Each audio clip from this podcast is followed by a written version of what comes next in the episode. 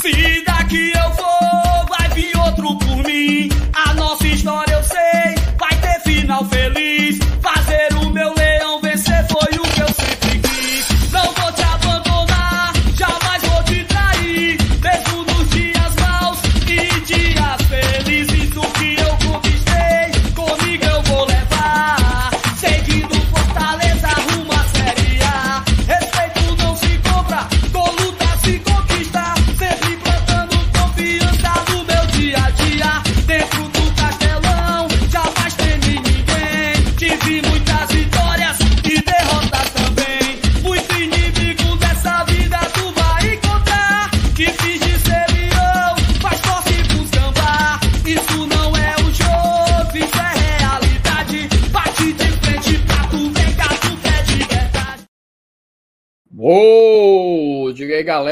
turma, boa noite de sexta-feira, sexta-feira de pra jogo, porque amanhã tem Fortaleza em campo, rapaz. Fortaleza vai estar recebendo, recebendo não, estará lá no Rio Grande do Sul, já está inclusive para enfrentar o Internacional no Beira-Rio e meus amigos, muitas novidades, tá? Muitas novidades em campo pelo Fortaleza, novidades em campo pelo Internacional e novidades para o outro jogo em casa que nós vamos ter porém pela Copa Sul-Americana. Sim, temos atualizações da vistoria da Comebol. Vamos trazer aqui tudo para vocês mastigadinho, bem detalhadinho nos mínimos detalhes. E é claro, falar muito de Fortaleza, de campeonato brasileiro, viu, meu amigo? Então, se prepare que hoje vamos fazer campinho, hoje vamos fazer aquela nossa peticazinha aqui rapidinho aqui no final da live. Enfim, vai ter tudo completinho, bem explicadinho aqui hoje e a gente vai poder falar muito de Fortaleza. Mas sem esquecer, sem esquecer que o foco principal é a Série A, tá? Vamos segurar um pouquinho a empolgação de Sul-Americana e tudo mais, porque amanhã é compromisso muito importante contra o Internacional que está na nossa página, que joga o nosso campeonato no momento, tá ali na meio de tabela, então Fortaleza busca uma vitória fora de casa, inédita, tá? Uma vitória inédita fora, para quem sabe a gente pode possa voltar para a primeira página e quem sabe brigar novamente ali entre as primeiras posições. Então, não vou perder muito tempo, não vou enrolar muito, vou chamar aqui o meu companheiro de bancada e daqui a pouco minha companheira também vai estar chegando aqui para a gente começar o trio da noite de hoje. Então, chama a vinheta, compartilha. Ó, antes de chamar a vinheta, tá? Clica logo no gostei, compartilha a live aí com todos os grupos de WhatsApp, com seus amigos e tudo mais. Faça a boa tradicional aqui do Clube de Tradição, que a gente agradece demais do fundo do nosso peito, ok? Chamar aqui a vinheta, vamos começar a live. Tem muito assunto para a gente conversar hoje. Cuida, menino!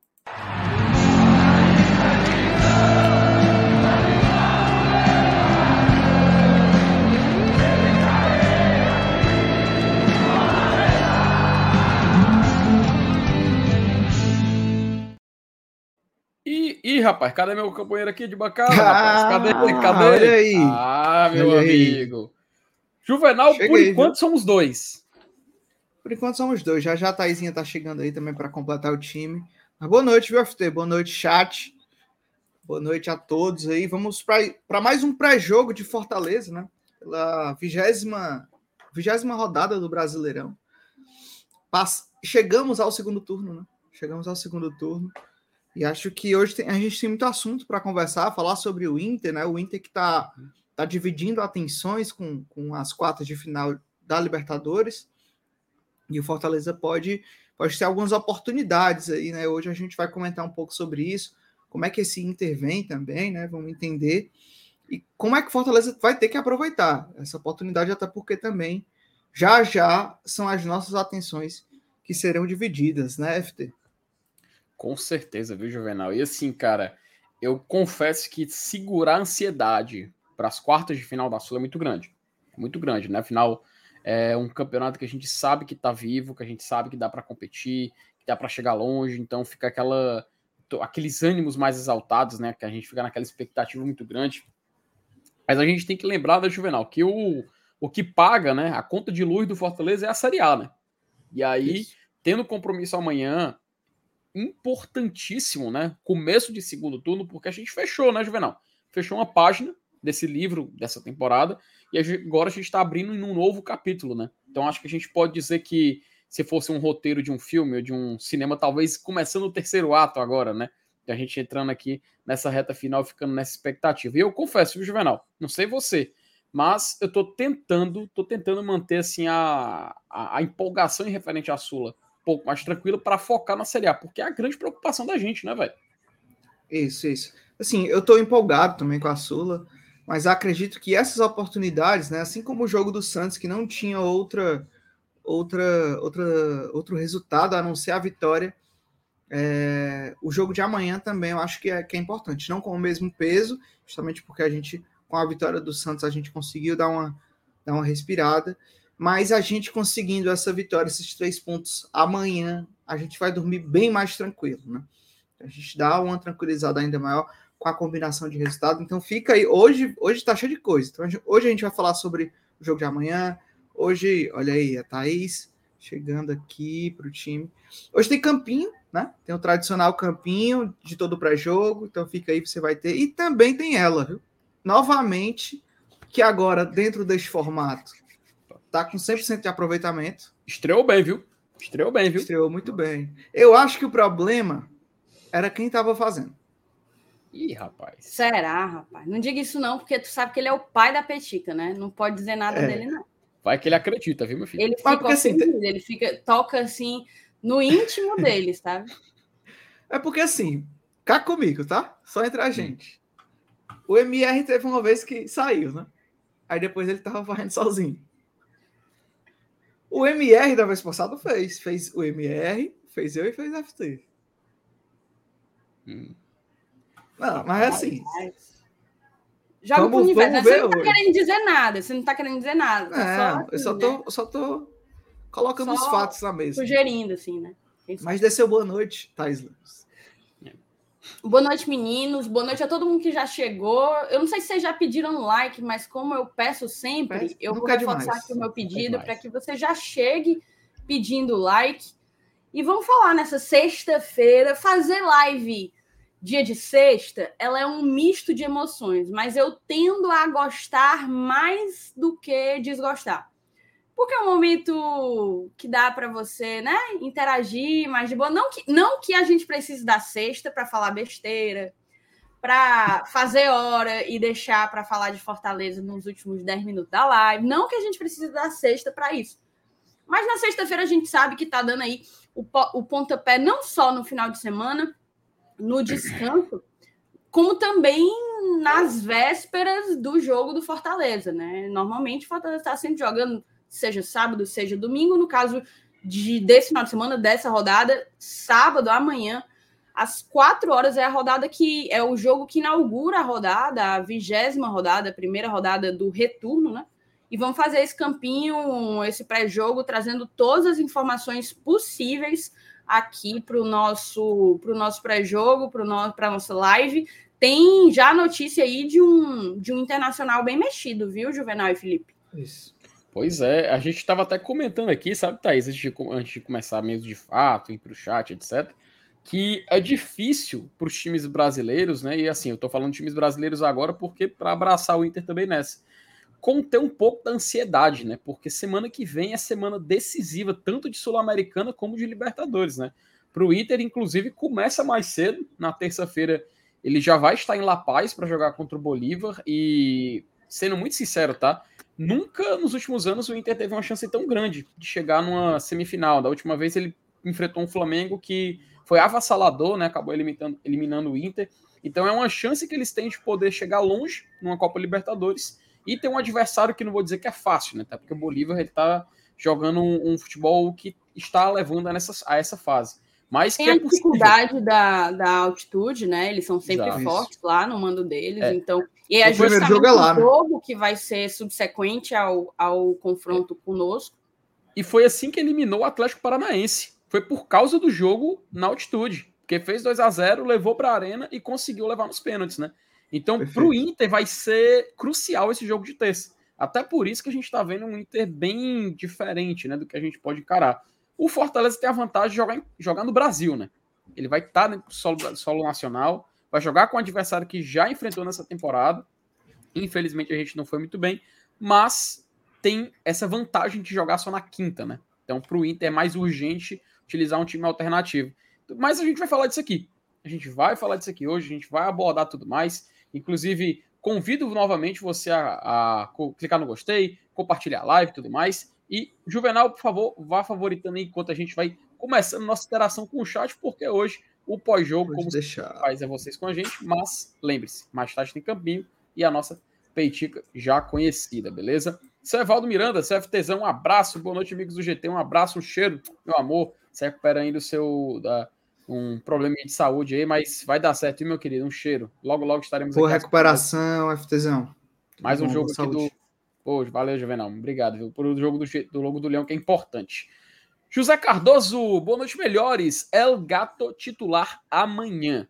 E estou confiante que iremos jogar no Castelão jogo da volta de Sul-Americana. E vocês, Juvenal? Hoje já, sim, a gente já tem algumas notícias que são animadoras em relação a isso. Mas é aquele detalhe, né? A gente pode, pode ser sincero. Esse jogo vai ser no Castelão. Esse jogo vai, vai ser no Castelão. Não tem, não tem como ser diferente, não. Depois que a gente. Você viu a live ontem, Juvenal? Não sei se você chegou a ver. Mas a gente mostrou alguns requisitos que faziam a Comebol autorizar a partida acontecer no estádio. A única coisa que impedia era o gramado, rapaz. E com a informação que a gente vai trazer aqui hoje, tá praticamente um caminho Isso. aberto, né? Inclusive, Felipe, comparando o que, o que a gente tem de estrutura no Castelão e no PV, o PV se tornava muito mais inviável de ser o palco do jogo, por todas Sim. as exigências Isso. da Comembol que a gente trouxe aqui, do que propriamente o Castelão, né? Então, a gente sabia, já, já se já tem circulado aí a avaliação da Comembol em cima do que foi a vistoria, mas a gente imaginava que o caminho não podia ser outro, né? Pois é, tava meio que meio que claro em relação a isso. E vamos falar disso, viu, José? Não se preocupe, não, que a gente vai trazer todos esses detalhes boa, relativos. Boa. É, antes da gente entrar para o pré-jogo de fato, né, FT, a gente passa um pouco por essas, por essas notícias aí que, que, que tiveram hoje, né? Então, a, a, vistoria e tal, e aí depois a gente vai para o pré-jogo mesmo. Pois é. Ó, inclusive, foi o que o Bruno Marcel também tinha é, mandado a sua mensagem aqui, né? Sobre o laudo da Comebol, se já saiu. A gente vai dizer aqui direitinho, tá, Bruno? Quando a data vai sair. Oficialmente ele não saiu hoje, tá? Mas a gente vai informar aqui bem direitinho como vai funcionar essa todas essas tratativas, né? Porque algo tem que ser formalizado. Rafael Ribeiro, boa noite, GT. As críticas de ontem a desinformação da mídia tradicional surtiram efeito. Diz ele que hoje no futebolês houve uma retratação prezada e louvável sobre os equívocos do transfer ban. Foi conversado ontem, né? Até, até o, o, Saulo fez um, fez um discurso bem, bem forte, né, Thaís, falando sobre isso. Eu acho bacana quando a gente vê que realmente há um esforço de um de melhor e tudo mais. Afinal, é, Não, é importante. É, eu acho que a postura contas. ideal era justamente essa, né? É, eu entendo muito e concordo até com o ponto do Saulo sobre qual é a essência de, do jornalismo profissional, né? Que vive para dar a notícia, vive para apurar a informação, vive para passar as informações corretas e devidas e etc. Então, esse tipo de deslize acaba não acaba não ajudando e inclusive acaba podendo conduzir o ouvinte, no caso das rádios, o espectador, no caso da, da televisão a opiniões, conclusões, acima de tudo, equivocadas, né? Só que eu acho que disso tudo, saber que houve uma retratação e que a informação correta foi passada é o que para mim é de mais proveitoso. É, o futebolês tem um alcance, no caso a gente está falando do futebolês aqui porque foi o exemplo dado pelo Rafael e, e foi quem fez a, a retratação, né? O futebolês ele tem um alcance que a gente não tem. Ainda não tem.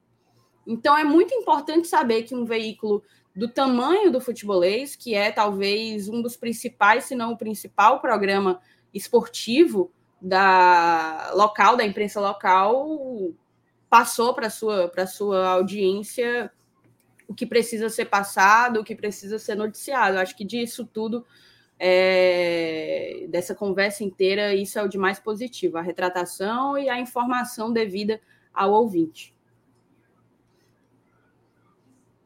Você está tá no mute, viu, FT?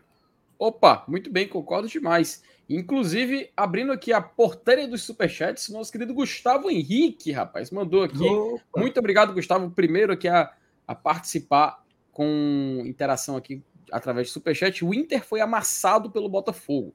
O segundo tempo não jogou e, como joga terça, apesar da semana descansando, o foco deve estar dividido. É aproveitar. Juvenal, eu, fiquei, eu vi aqui, já fiz um, uma colinha aqui rapidinha. Realmente o Inter parece que é foco total na Libertadores, né, rapaz? Isso, isso. O Inter é foco total. E, e ainda tem algumas, algumas baixas no elenco. É um exemplo o mercado. O mercado não vai jogar por estar suspenso. Né? Acredito que Acho que são três jogadores. Já já a gente vai falar um pouquinho bem, mas acho que é goleiro, o Bustos e, e, e um meio-campo, só que, que tende a permanecer no time titular, né? Mas sobre o jogo contra o Botafogo, eu vi os melhores momentos. Acho que aí tem dois pontos. Um, o Inter ele vem fazendo um campeonato bem abaixo, né? Mesmo depois que o Cudê chegou, ele ainda não teve a, a, a, a, classificação né, para as quartas da Copa Libertadores, mas ainda não fez, não demonstrou um futebol vistoso. Eu acho que ainda o Cudê ainda falta um trabalho ali para a galera entender a, a, filosofia dele. Né? Cudê é esse que foi treinador da melhor fase do Galhardo, né? Então levou Galhardo para a Europa, né? Então vão ter alguns reencontros aí.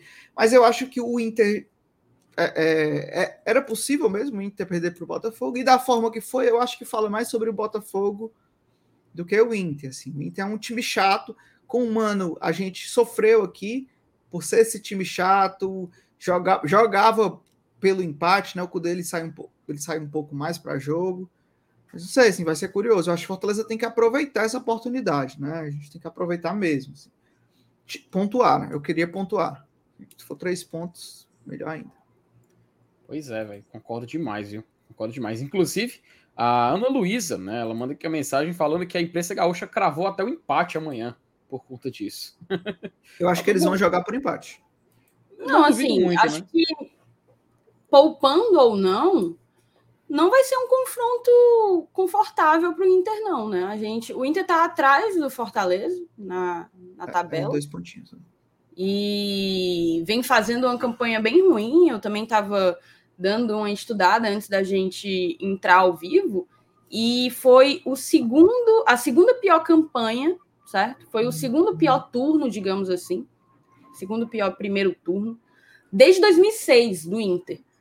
É, então é um time que não vence as sete rodadas. Então quem quer que fosse o adversário para amanhã seria seria um desafio para o Colorado. Sendo Fortaleza e havendo essa questão da necessidade de dar uma mexida no time para segurar alguns atletas mais desgastados, olhando para o confronto contra o Bolívar, aí sim se torna um, um desafio ainda maior. Vamos ver como é que vai ser, como é que o Cudê vai preparar esse internacional mas eu espero que o Fortaleza não só dê muito trabalho, como volte com algum ponto de lá. Um empate eu também não acho ruim, tá? Um empate eu não acho ruim, considerando todo o contexto, considerando que nós nunca vencemos em Porto Alegre, seja contra Internacional, seja contra Grêmio. Um empate eu não veria como, como algo por demais negativo. Agora, a vitória a gente tem condições de brigar por ela. Plenas condições. Acho, eu acho também. Até porque o nosso jogo é um pouco mais. É, é, é, é depois, né? É na é quinta, exato. Eles jogam na pois é. terça, nós jogamos na quinta, né? Uhum. Fora que a gente tem, por exemplo, um Luceiro que está mais que descansado, né? Está sendo segurado a algumas partidas justamente por punição. Então, não é o tipo de coisa que vai, por exemplo, impedi-lo de, de ser utilizado. Eu não vejo dessa forma. Eu acho que a gente está numa condição física é, bem mais favorável do que o internacional. Justamente porque talvez a gente tenha que mexer mais nesse time somente no confronto lá contra o Curitiba. Curitiba não, perdão. É Curitiba, né? O próximo é. jogo. É somente no confronto contra o Curitiba, é, que fica ali no intervalo entre o jogo de ida e jogo de volta das quartas de final da Sul-Americana. Pois é, muito bem. É, é um debate muito válido, tá? Inclusive, é... Não, eu vou segurar isso aqui rapidinho, que é um detalhe que eu vi em alguns canais de torcedores do Internacional. Edson Moraes Pescador. Ô, oh, rapaz, com sua nova foto já de um certo tempo para cá. É, olha aí, você viu a, a nova foto do Edson que a gente tinha falado?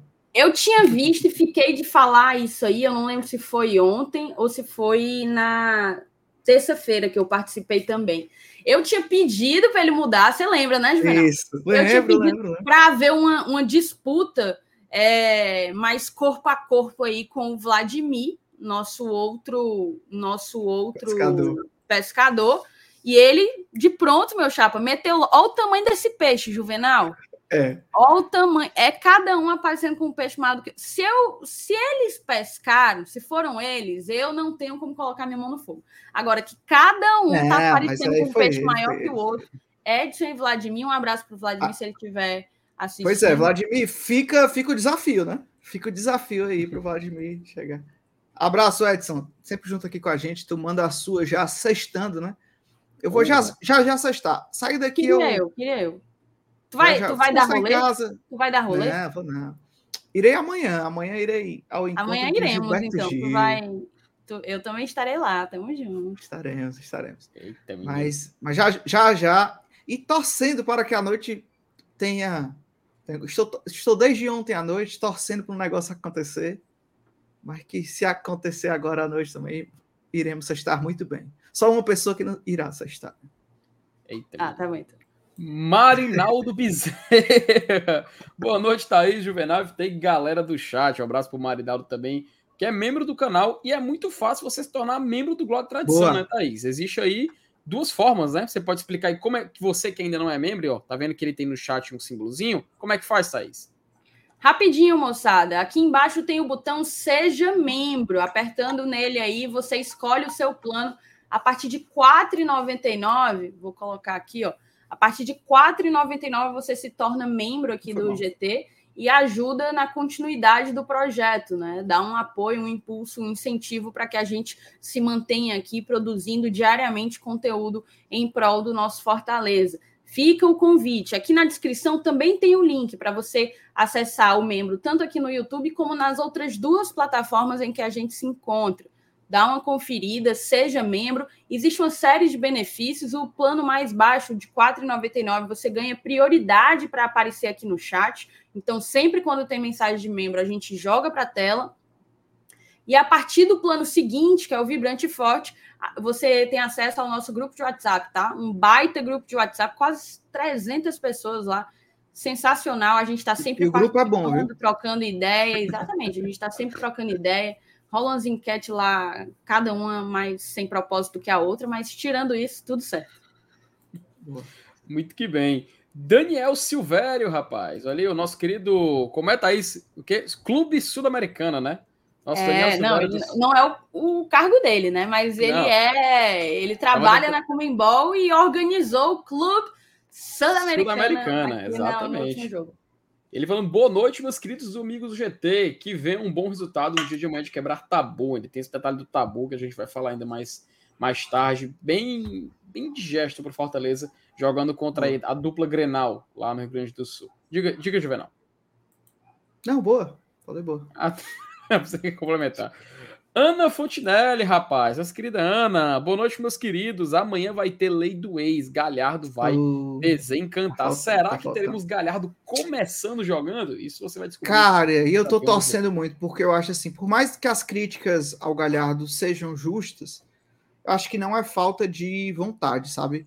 É, ah, não, você. Porque eu vejo muita gente pegando no pé nessa, nesse sentido, tipo, ah, ele não, ele não tá correndo.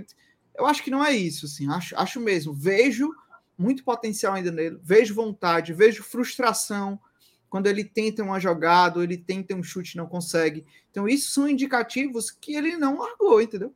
Que ele tá querendo. E vai sair esse gol. E que Deus queira que seja amanhã, assim. Não, a lei do ex que nunca falha, né? Então... Tu sabe que a, a torcida lá do Internacional odeia o Galhardo. Seria assim, uma raiva dupla. Deus abençoe. É tipo aquele tipo de gol que ele comemoraria, né? A gente sabe que ele ia comemorar, né? É verdade. Pedro Maia, rapaz. Olha aí, boa noite, turma do GT. Será que finalmente o professor Voivoda vai escalar o ataque mais mortal do Brasileirão, o ataque IML, Imanol, Marinho e Luceiro. Tu acha, Juvenal?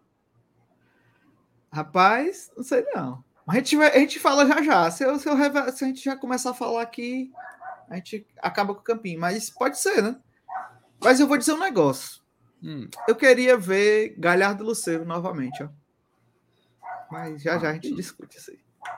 Ave Maria, eu não, eu acho que dá para dar uma segurada aí. Mas vamos conversar na hora que a gente tiver que conversar. É, é. Eu tava pensando aqui nas, nas, na, nos códigos de letras que a gente pode ter aqui. Tem o ML, né? Tem o MGM, que seria Marinho, Galhardo e Machuca, né? MGM poderia ser assim. Uhum. MRG, Marinho, Romero e Galhardo. Rapaz, tem o, GG, o ataque GG, né? Galhardo e Guilherme. É, acho que dá para fazer um. Dá para fazer umas, umas montagens. Várias, aí. várias siglas, né? Várias siglas, velho. Seria até interessante depois de fazer isso no campinho, viu, Juvenal? Fica a dica. Ranieri Viana. Calma, viu, Henrique? Segura a onda aí. Tem gol. Opa, chamou, falou. Vitória 1, Londrina 0. Botafogo, perdão. Botafogo de São Paulo. Botafogo de São Paulo. Zero. E gol dele, tá? O Ibra da Caatinga. Eita, menino. Léo Gamalho. Léo. A bola no Léo Gamalho. Rapaz, joga Rapaz, quem diria, viu, que o Vitória Rei, que o Vitória Rei ia estar. Tá... Meu amigo. Quase cai ano, ano passado, né? Informou Gol Case.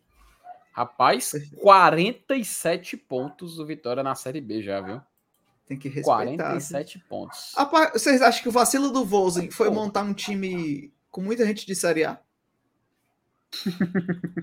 Era para ter uns cabas mais assim, cara de Série B, pô. Mas Rapaz, quem são os cabas de Série A do Ceará? Pois é, eu, eu falei isso e fiquei pensando assim na minha cabeça ao mesmo tempo. O, o Tela azul, né? A antiga Castilho, maior, não. A antiga maior contratação do futebol cearense, né? A antiga maior contratação isso, do futebol cearense, né? Isso, isso. Não, nem Meu ele, Deus. né? Nem ele, porque o, o Cabo não é titular nem do décimo colocado da segunda, vai ser que é titular é na Série A.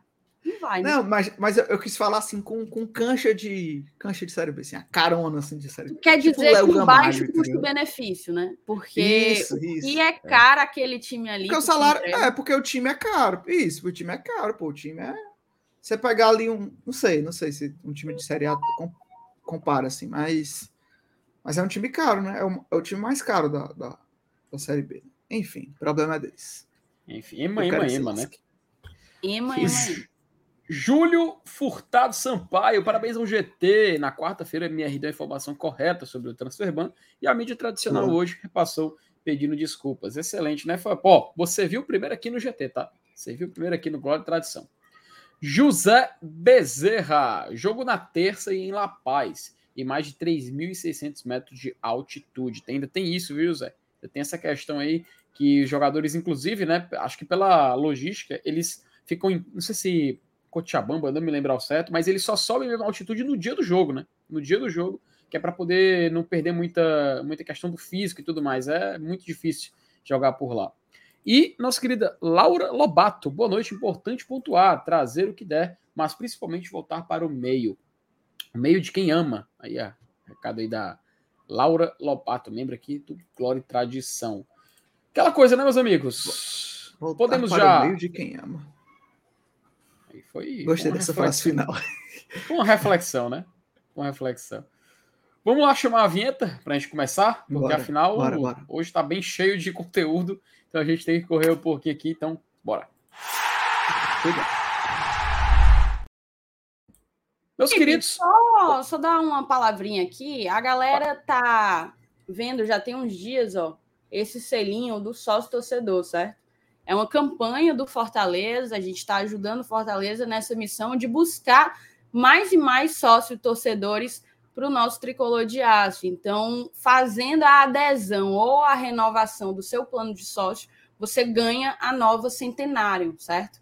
Você consegue colocar aí ó, o seu celular, a, o, a câmera do seu celular nesse QR Code e vai direto para lá para fazer a sua adesão ou para renovar também no site dá para fazer as duas coisas, então não perde tempo, aproveita aí essa essa garapa que o Fortaleza tá, é uma campanha, logo logo vai vai encerrar, é uma campanha por tempo limitado, né? Então fica aqui a dica, tá? A gente vai ficar sempre com a, esse botãozinho aqui para que vocês possam ir lá e, e, chegar junto, né? Jogar junto, como a gente gosta de falar. Excelente, muito bem. Inclusive, já faz aqui a nossa, a nossa ponte, né? Porque além de você ajudar o Fortaleza, você já ajuda o Fortaleza nas competições que a gente tem na temporada. E uma das competições que a gente tem na temporada é a Copa Sul-Americana. E tá esse debate, né? Pô, será que vai jogar no Castelão? Vai no PV, Castelão e tudo mais? Acontece que hoje nós tivemos a visita da Comebol, foi feita a vistoria na Arena Castelão e o jornal O Povo noticiou aqui em duas matérias que acho que vão explicar bastante tudo o que aconteceu, tá? Primeiro de tudo, colocar aqui na tela, matéria que é assinada pelo Lucas Mota, inclusive, que conta um pouquinho da vistoria, tá? Vistoria feita no gramado do Castelão, que foi por duas horas, tá? Para confirmar se o jogo pode acontecer na Sul-Americana, né? Inclusive, a inspeção foi feita por uma agrônoma a mando da Comembol, tá? E as orientações sobre o cuidado do gramado do Castelão, para corte, datas para utilizar e tudo mais, foram repassadas durante a vistoria. Na matéria tem, inclusive, contando quem estava lá, que é o que eu acho bem interessante para trazer aqui para o debate. A Comembol realizou uma vistoria no Castelão hoje, né? Durou duas horas, inclusive, para validação do estádio para esse jogo de volta entre Fortaleza e América Mineiro pelas quartas da Sul-Americana. Após a conclusão do relatório, a entidade que comanda o futebol sul-americano deve decidir sobre o local da partida até o início da próxima semana. Geralmente a Comembol informa realmente no, no começo ali na, semana onde se iniciam os confrontos. A inspeção foi conduzida por uma agrônoma da Comembol e orientações sobre o cuidado da grama do castelão, como corte, data para realização, e foram repassadas durante essa vistoria. Temos aqui palavras do Mauro Carmelho, tá? Mauro Carmelho, vice-presidente da FCF. Foi uma visita bem tranquila, deu orientações de como deveriam cuidar até o a Mauro data do é jogo. vice-presidente? Pois é, Ele tá, é até presidente, né? Eu me surpreendi aqui, inclusive. Eu mudei eu aqui acho o. que é o presidente, não? A não ser que tenha É. mudado, mas eu acho que é o presidente. É, fica, fica aí a, o questionamento. Inclusive, Juvenal, enquanto Tem a gente gol. lê aqui. Opa, chamou, falou. Segundo do Vitória, viu? Yuri. Foi não. mano. Yuri quem? Castilho. Castilho. É. Yuri Castilho. Eu acho que é, né? Ah, Ele tava lá, né? rapaz. Muito bem. Ó, só uma correção aí na, na, na matéria, tá? O Mauro Carmelho é o presidente da, da, da federação, a não ser que seja o Mauro Carmelho Neto. Ah, tá aqui na porque o segunda Mauro linha. Carmelho Neto é vice-presidente. Isso. Nossa, Boa. peraí. Peraí, peraí. O Mauro Carmelho é presidente e o Mauro Carmelho Neto é vice? São dois vices. Eudes Bringel e Mauro Carmelho Neto. Mas Pai o Mauro filho. Carmelho. Ah, pronto, aí tá o nome do, do vice. Perfeito. Mas só que eu me surpreendi agora. O Mauro Carmelho é presidente e o Mauro Carmelho Neto é o vice. Isso, Exatamente. exato. Meu amigo. Bizarro, né? Tá tudo em casa. Mas vamos então lá. não tem correção, não tem correção Não, não. A, a, a ser dada. É porque o Felipe leu o Mauro Carmelho. Aí eu também. mas, minha, minha, mas minha maior surpresa é, é que o Mauro Carmelho é presidente e o Mauro Carmelho Neto é vice. A minha maior surpresa agora foi essa. Agora eu fiquei em choque. Mas sim, disse o Mauro Carmelho Neto. Foi uma visita bem tranquila, deu orientações de como deveriam cuidar até a data do jogo. Em nenhum momento deu a entender que iria interditar. Importante. Tem coisa para melhorar, melhorar do lado esquerdo da trave, no escanteio. Nada como se dissesse que se não fizer não vai ter jogo. Viu que melhorou em relação à última vez, da última vistoria. E afirmou o vice-presidente da Federação Cearense, Mauro Carmelho Neto, que esteve durante a vistoria. Estamos confiantes, inclusive concluiu ele. Também estavam presentes, tá? O vice-presidente do Fortaleza, Alex Santiago, e o executivo de futebol do Fortaleza, Sérgio Papelim. Também o secretário de esportes do estado, Rogério Pinheiro, e o superintendente de obras públicas, Quintino Vieira. Como forma de preservar o gramado para o jogo entre Fortaleza e América, o governador do estado, Emano de Freitas, anunciou que as partidas do Fortaleza e do Ceará, pelas séries A e B do Brasileirão, foram remanejadas. Dessa forma, haverá uma pausa no estádio por 11 dias, contando a partir deste domingo até a data em que ocorre o confronto da Sul-Americana. Então é importante saber que estava lá presente também o Alex Santiago e o nosso querido Sérgio Papelim nessa vistoria realizada na Arena. E aí, Juvenal, Thaís e amigos do chat. Mas palhaçada, né? Comebol, né? Sempre, sempre com essas coisas, né? É, eu acho que ficou claro que foi uma pressão, né? Foi uma pressão, assim, uma pressão justa que a gente faz aqui também, direto, né? De uma melhora, mas assim, é, eu acho que foi um, uma pressão, às vezes, que parece descabida quando você não vê é, esse, essa mesma pressão em outros casos, né? Com outros clubes. Então, é, será que precisava disso tudo mesmo, né?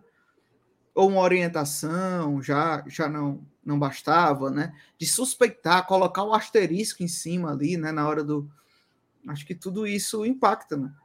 Então, é, é era mais uma coisa que o Fortaleza tinha para resolver, né? Acaba impactando aí. Mas estou confiante e agora, praticamente, eu acho que, que até pela informação que vocês falaram ontem, né? Que você, Felipe, deu, né? Do, dos critérios, o campo era o mais, o mais pesado, né? Desses critérios. E esse campo teve melhora, né? E, consequentemente, vai ter melhora, até porque vai ter o jogo do Ceará e depois vai ficar 10 dias aí sem ter jogo, então tende-se a melhorar mesmo. É, mas é importante falar uma coisa: vamos ter jogo no Castelão, eu acho que é isso, até, se Deus quiser, até uma semifinal no Castelão. Mas isso não tira o, o peso das críticas que são feitas ao gramado. Né? Então não é porque essa expansão, essa da, da Comebol é, deu certo que o gramado vai estar tá bom. O gramado ainda vai estar daquele jeito que a gente conhece, ruim. E provavelmente quando voltar, depois da Copa Sul-Americana, vai voltar a mesma coisa, né? Então, é, que também não não nos enganemos, né, com esse com esse laudo aí. É um laudo mais pragmático aí, protocolar para a gente realmente fazer o jogo do que qualquer outra coisa. Cara, eu acho que isso aí não existe nada mais Comembol do que toda essa, essa situação. A Comembol ela é uma entidade que, para punir os clubes por, pelo que quer que seja, pela coisa mais banal, mais estúpida, não perde dois segundos, tá? É um leão para punir os clubes e pegar o dinheiro da, das premiações. Agora, para combater racismo, por exemplo, que tem sido uma coisa completamente banalizada em termos de Libertadores da América e Sul-Americana, você não vê a entidade fazer qualquer coisa com firmeza e com resultado. Você não vê a entidade, olha, a gente fez isso e tivemos tal resultado. Não existe essa preocupação. Eu acho interessante porque é, eu até vi assim uma notícia, não, não tem muito a ver com a Comembol especificamente, mas passa um pouco sobre, fala um pouco sobre essa conivência que existe em termos de, de futebol sul-americano, né?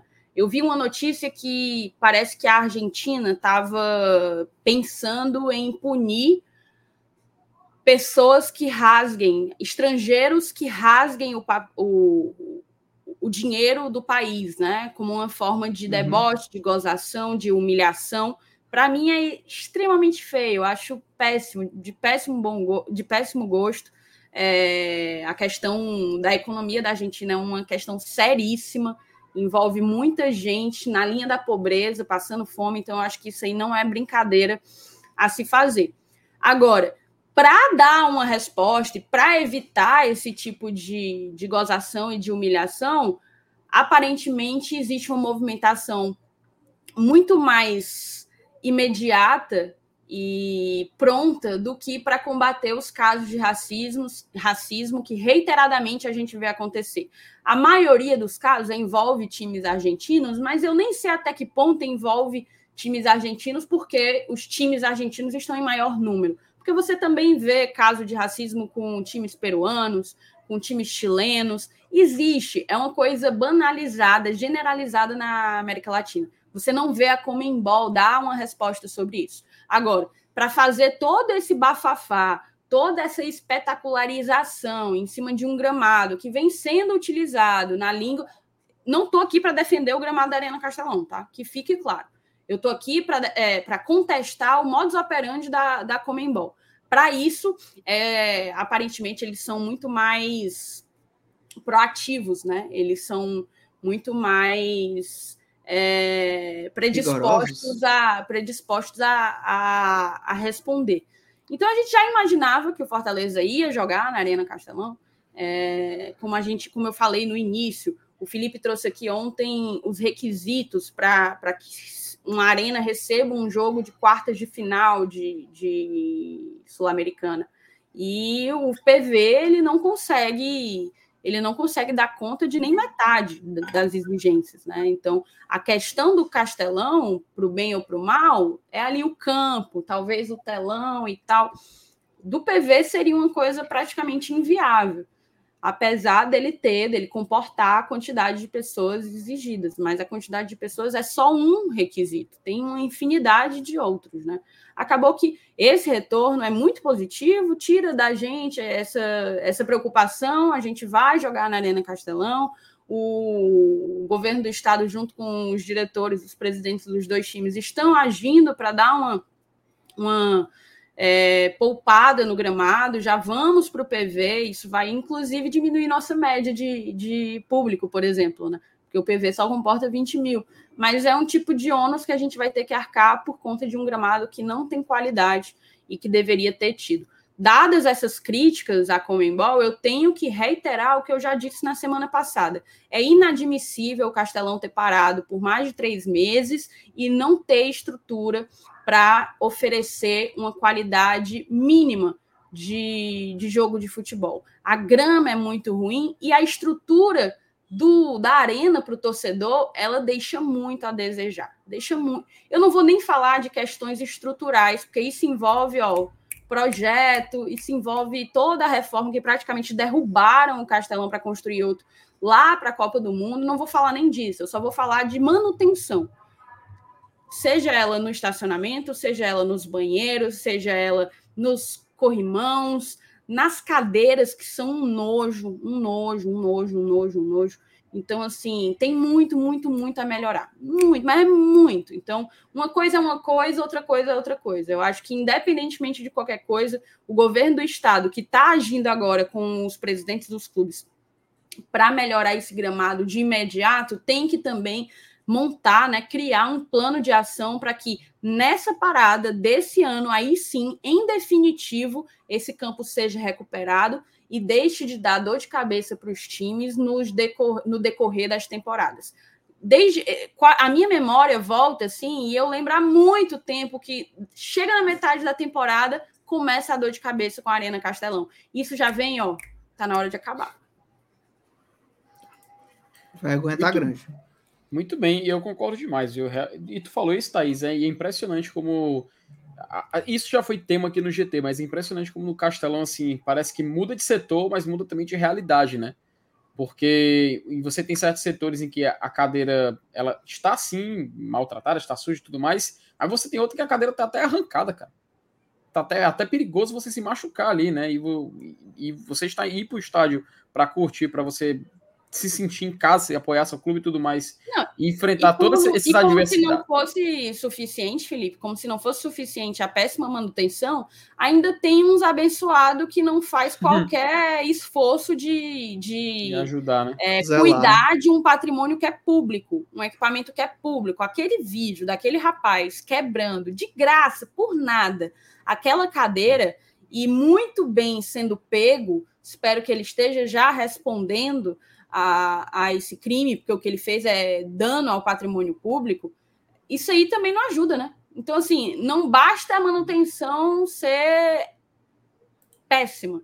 Ainda a galera que utiliza do equipamento, sem generalizar, uns e outros, uma minoria, é verdade, não tem qualquer zelo, qualquer preocupação de entender que as, a, o Castelão precisa estar em boas condições para que o Fortaleza consiga usufruir de tudo que ele pode nos oferecer.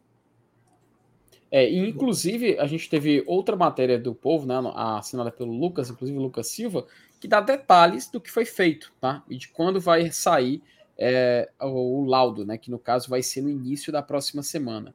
Aqui, logo no primeiro parágrafo, inclusive, ele detalha exatamente o que a gente viu na última, na última matéria, né? Que a gente estava presente e tudo mais. Porém, o interessante está aqui, tá? Que durante a vistoria foram realizados testes de tração, umidade, altura da folhagem, temperatura, compactação e tamanho da raiz, além da checagem dos métodos e equipamentos utilizados na manutenção do campo, tá?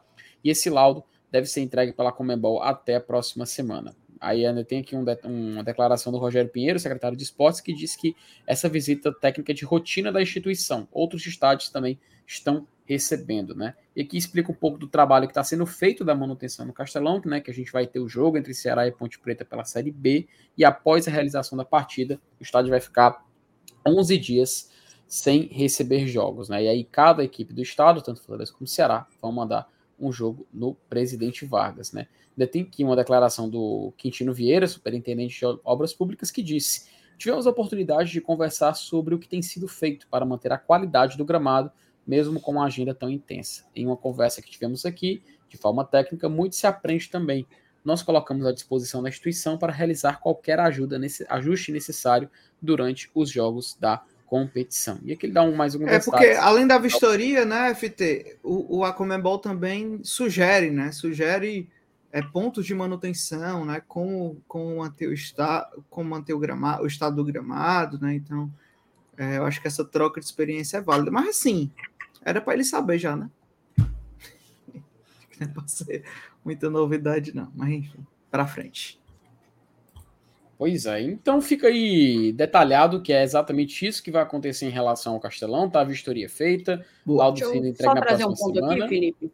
Opa! O Léo Nascimento, ele perguntou assim: O gramado da Arena Castelão será cuidado pelo mesmo responsável pelo campo do PC? É verdade? A gente precisa esclarecer um pouco.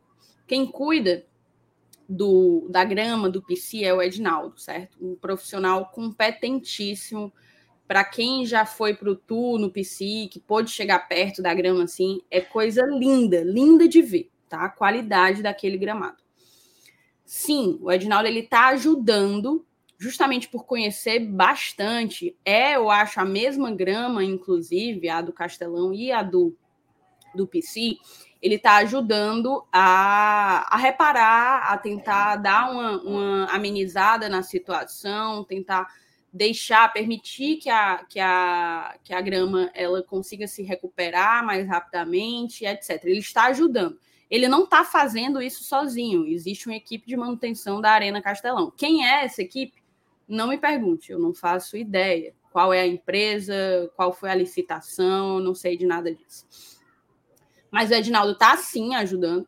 Ele, inclusive, a gente estava fazendo o jogo contra o Santos lá na cabine, todo mundo sabe, a gente fica lá uma hora, uma hora e meia depois do jogo fazendo a transmissão.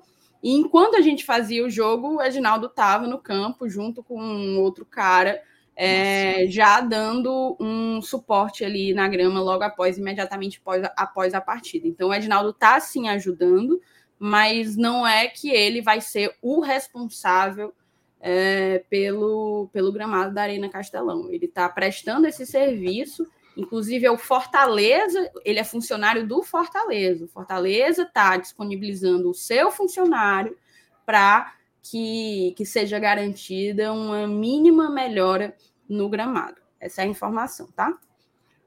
Boa, boa, boa. Informação. Ó, antes da gente ir para o Brasileirão, queria que trazer, ó, a Ana Alves se tornou membro, membra, membra do canal. Ela já, ela já foi. Aí ela vai, Renovando. volta, vai, e volta. Seja bem-vindo de volta, viu, Ana?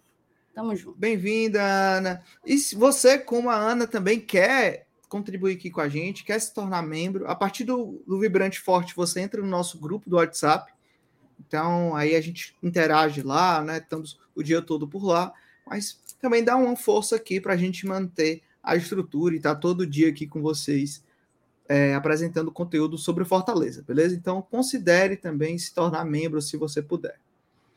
Vamos agora, vou dar um, uma girada e vamos falar sobre o Brasileirão, certo? Vamos lá. Ô, Juvenal, o, ai, o Everton perguntou aqui, ó, que camisa é essa? Quase sempre quando eu uso, a galera, a galera é pergunta. É a camisa da Embaixada Leões do Cariri, tá? Deixa eu ver se virando aqui. Não, não vai dar para aparecer, eu teria que levantar. É, mas é bem bonita, faz algumas referências ao Cariri, tem poema do Patativa do Assaré, tem Nossa. referência ao soldadinho do Araripe, que é uma ave da região. Então, você torcedor que mora no Cariri, não conhece a embaixada, procura o arroba deles lá, na, lá nas redes sociais, fortalece. Esse é um projeto que é do Fortaleza, certo? O Fortaleza que promove, que espalha essas embaixadas para que nós, torcedores, nos sintamos perto uns dos outros, né? Então, eles sempre assistem jogos juntos, tem toda uma, uma programação para a galera que compõe a embaixada. Fica aqui a dica, procurem o arroba deles aí no Instagram, acho que é Leões do Cariri, eu acho que o, o, o arroba. Procurem aí, moçada. Boa, mas boa, boa. linda tá? camisa, linda camisa. Ó, o Léo até trouxe aqui, inclusive a nova já foi lançada, então já tem uma nova. Rapaz. Chegou aí já, Thaís, a nova? Lamentavelmente ainda não, viu? Mas eu, eu confio nos meus. Eu confio nos meus. Um dia chega. tá certo, tá bom, tá bom. Ó, antes da gente ir pro Brasileirão, Minhoca.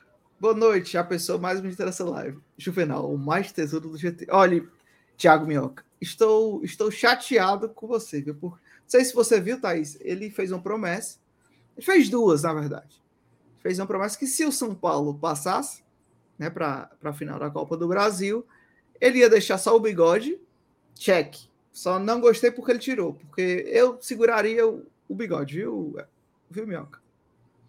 E dois, ele disse que ele iria para o Zeppelin, comigo e com o Lucas Mota. E ele agora deu para trás, disse que só fez uma. Tu não acha que é arriscado não para o São Paulo não? Ele dá para trás. Ele não, não depois ele vai mimimi, pipipi, popopó, Dorival, Pardal, pipipi, é... popopó, quando na verdade tudo passou pelas mãos dele e ele, né, deu de ombros. Rapaz, eu acho um risco grande, viu, Minhoca? O que você está fazendo? deixar aí essa promessa de lado. Rapaz, rapaz. Mas já estão na final, né? Foco aí na final, larga a sua. Mas vamos falar sobre o Brasileirão. Deixa eu trazer aqui a tabela para a gente analisar o Brasileirão como um todo. Já já a gente vai para o nosso jogo, certo?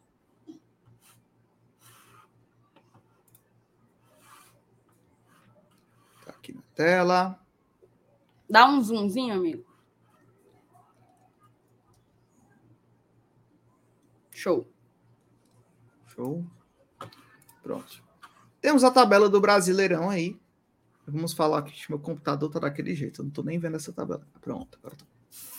É... Botafogo aí disparado. Incrível, né? Incrível essa campanha do Botafogo. Eu acho que não.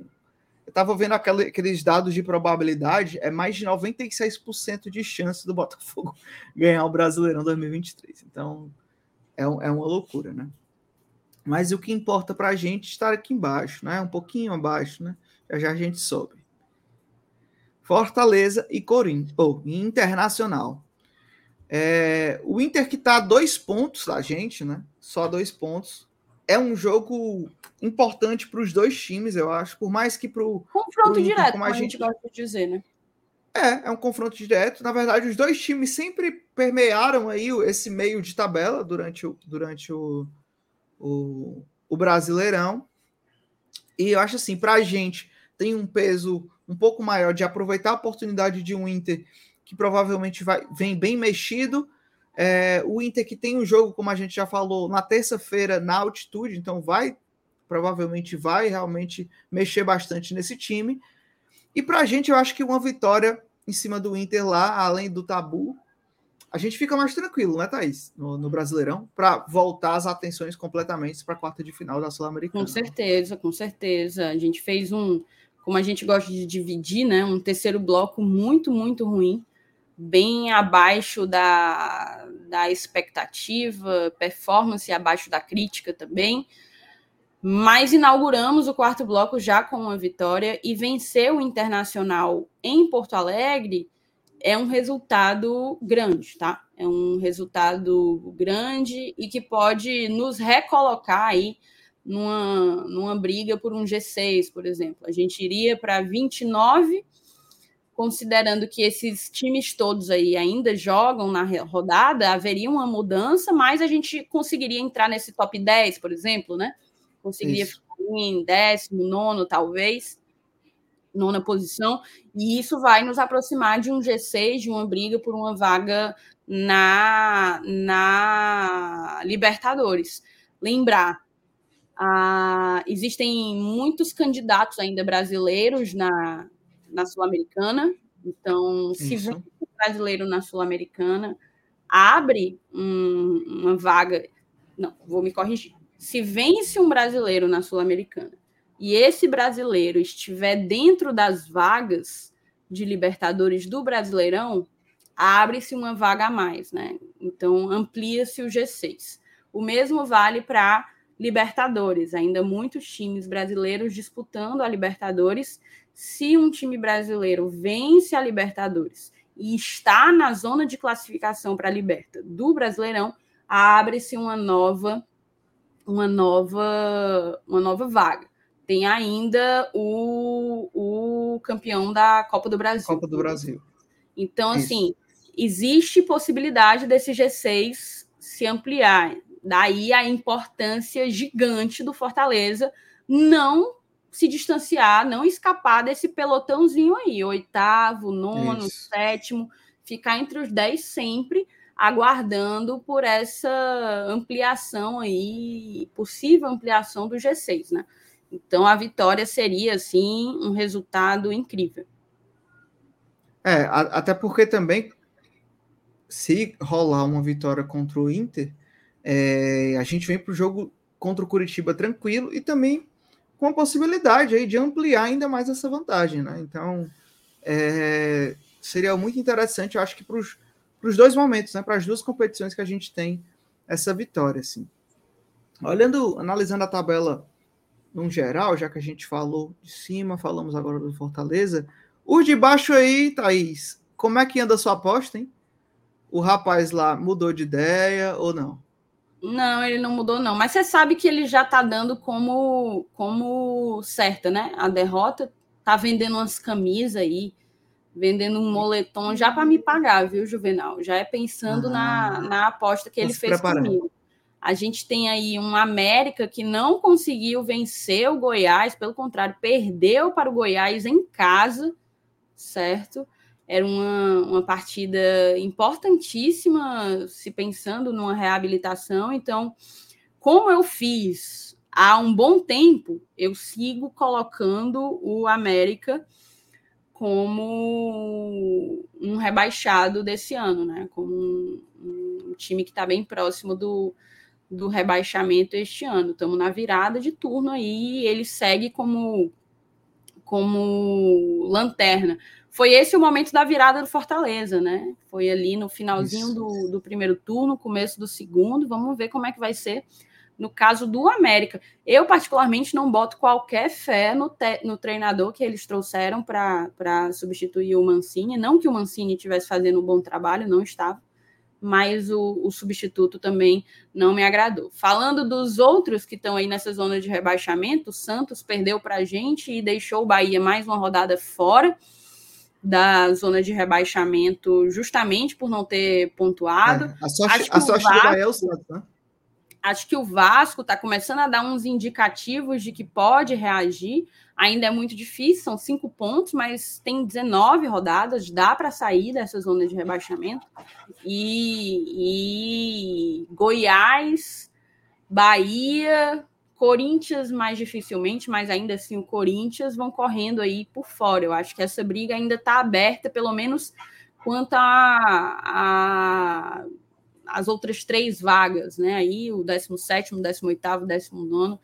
Um, um ponto, inclusive, que reforça para mim, é, Juvenal, a, a situação bastante delicada do, do América é que justamente ele fracassa com esses times da zona de baixo, né?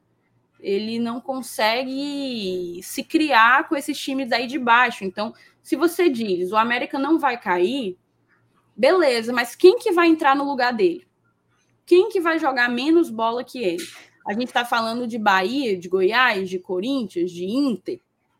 Eu acho que todos é. esses, esses times, com exceção do Goiás, têm mais condições de, de se manter na primeira em detrimento do, do América, né? Mas eu torço bastante aí para que o nosso esquadrão de aço passe um perrengue valendo, valendo uhum. nesse, nesse retorno, certo? É bem bizarro a quantidade de investimento. Tudo bem, é o primeiro ano do projeto do Grupo City no, no Esporte Clube Bahia. É o primeiro ano, ok.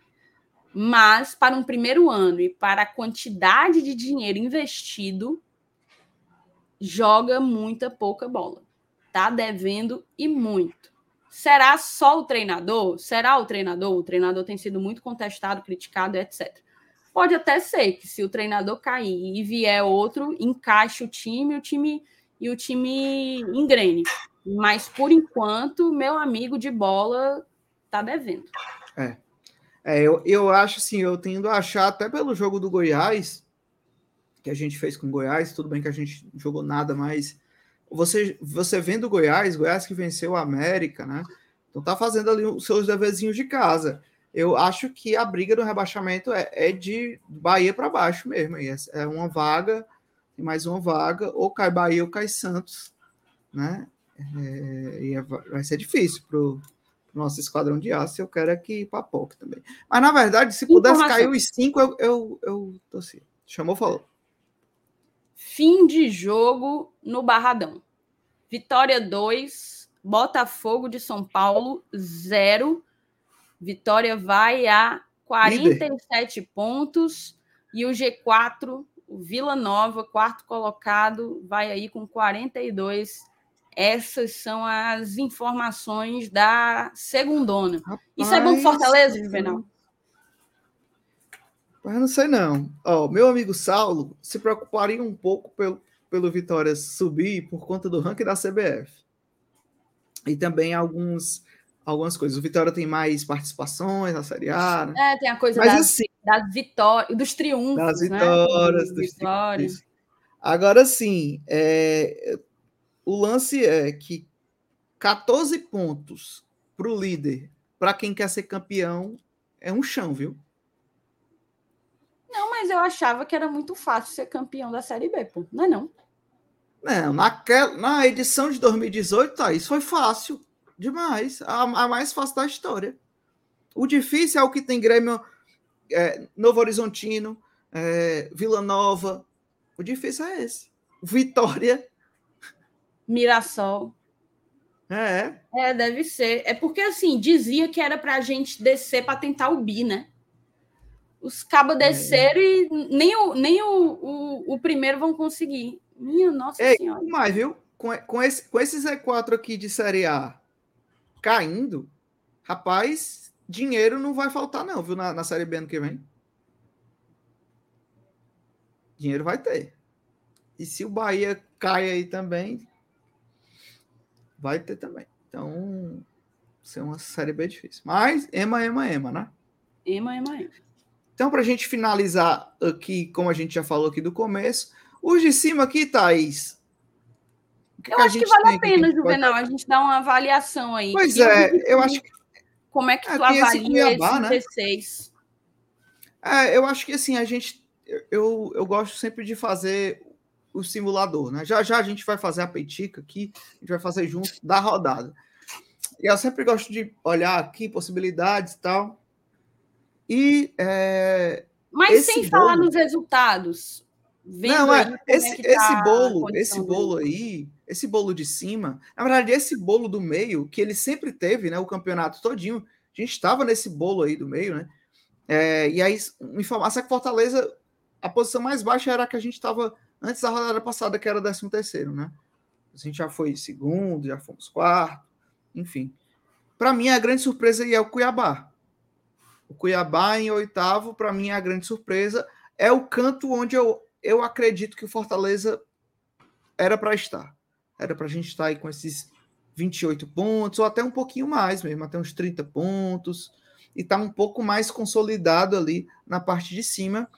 E isso me faz crer eu acho que é super possível a gente chegar aí. Então, é, quando você falou, né, e estava analisando esse possível G6 e está orbitando esse, essa pré pré-liberta, né? E até Libertadores mesmo, direto, eu acho que é possível para o Fortaleza.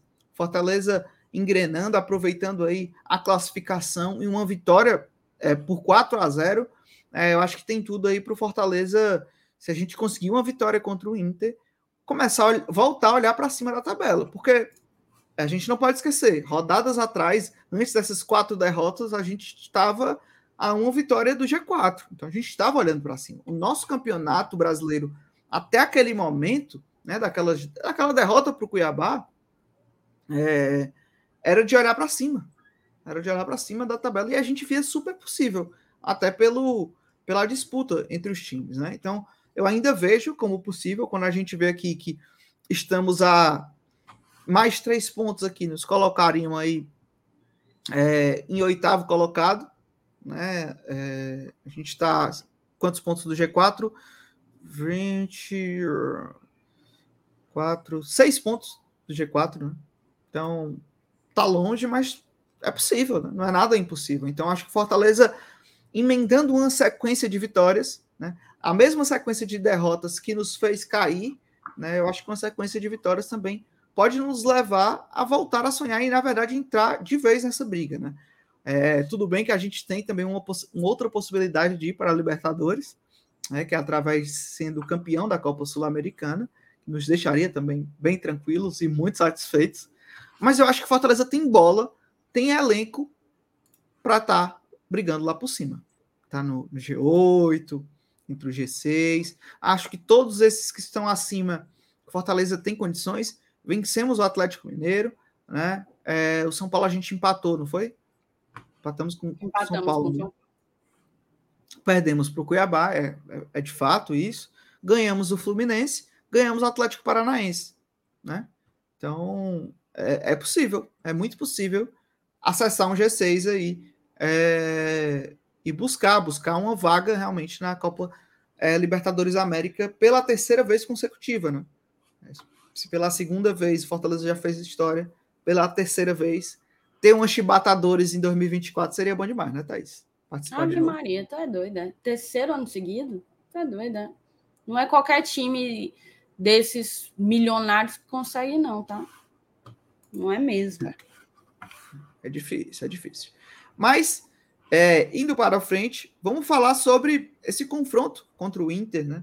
É, e aí, Thaís, você disse que tinha dado uma olhada, estava dando uma estudada sobre como é que esse Inter é, iria vir jogar contra o Fortaleza. A gente já falou aqui um pouco sobre o confronto do Inter pela Copa Sul-Americana, mas eu queria ouvir de você o que, é que você sentiu na sua pesquisa que o Inter e os torcedores estão, estão achando assim. Estão largando mesmo esse jogo contra o Fortaleza? Estão tão focados é, inteiramente? Juvenal, na... eu acho que a palavra não é largar, certo? Porque é, eles consideram a situação deles no Brasileirão uma situação já delicada.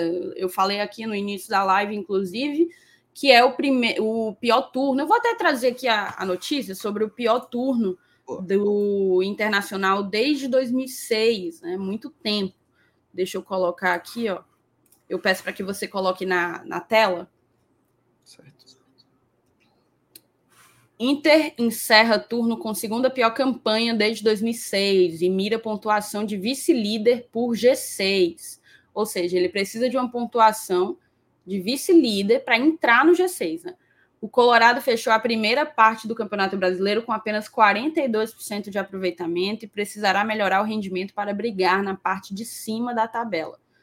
Aí aqui fala que a campanha do Inter no turno do Brasileirão é a segunda pior nos últimos 18 anos.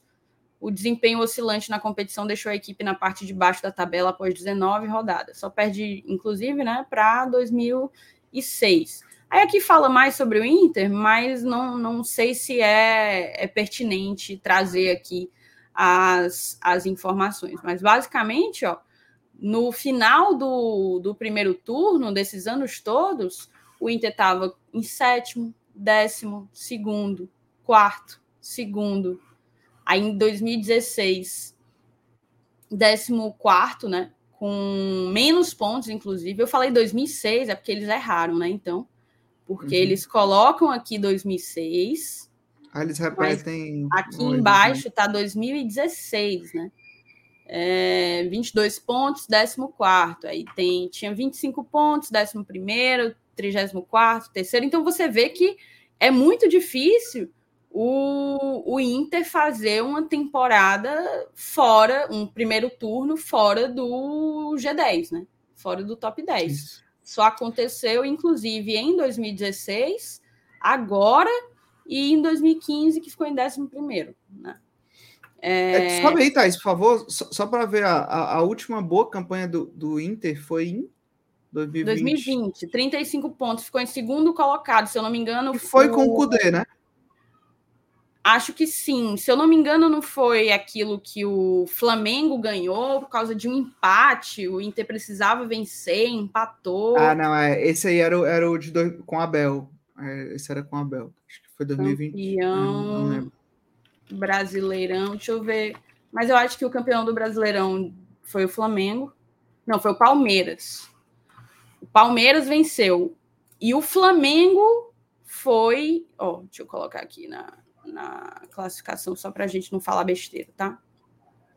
De 2020, pronto, 2020 foi o Flamengo campeão internacional um ponto atrás. Isso porque o Inter, ao invés de vencer, ele empatou, eu acho, um, um jogo específico, que talvez fosse o confronto direto entre eles, sabe?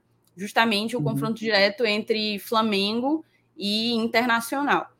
E aí acabou que o. Isso foi o Cudê mesmo, viu? Vi aqui, era em 2020 foi o Cudê.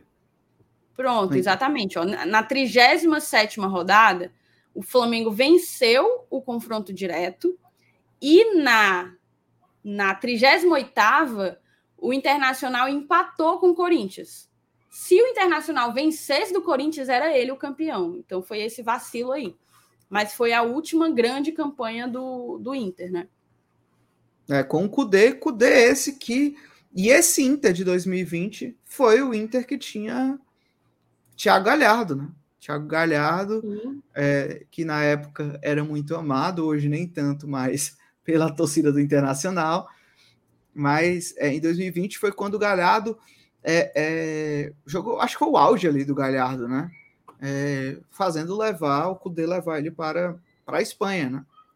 Inclusive, Exato. o Cudê trouxe um jogador também que jogou lá no Celta de Vigo com, com, com ele, né? trouxe pro, pro Inter, né? É, o Inter também que teve um, uma semana assim movimentada, né? O, o, o Valência, né? Que é o, atacante, é, atacante de Copa do Mundo que o Inter tem. É Valência, não né? vai isso, não vai jogar, não vai jogar contra a gente. E ele teve, parece que tiveram alguns conflitos internos durante os treinos é, com outros jogadores. Teve discussões. Na verdade, não foi durante os treinos, foi no último jogo. Durante o jogo? Foi jogo. durante o jogo, ele se desentendeu com o Luiz Adriano, centroavante, companheiro de ataque. E quando ele estava saindo do campo, ele estava muito puto. E aí ele, um, um, membro da comissão técnica, ele é tipo staff, assim, do, do, do do Internacional, não sei se é da comissão ou se é tipo um boeque lá para eles, uhum. mas ele foi se aproximar, falar alguma coisa, eles bateram boca e o Ener Valencia empurrou esse cara, que é ídolo do Internacional, é um tal de Magrão. É... Então rolou esse estresse, mas é aquela coisa, eu acho que foi longe de ser algo, por exemplo, como tem acontecido no Flamengo, de dar um murro é, no vestiário, um preparador físico ou um colega dar um quebrar o nariz do outro no soco. Longe disso. Ali, ali sim, eu acho que foi coisa de calor do momento, né? De estresse, de, de jogo.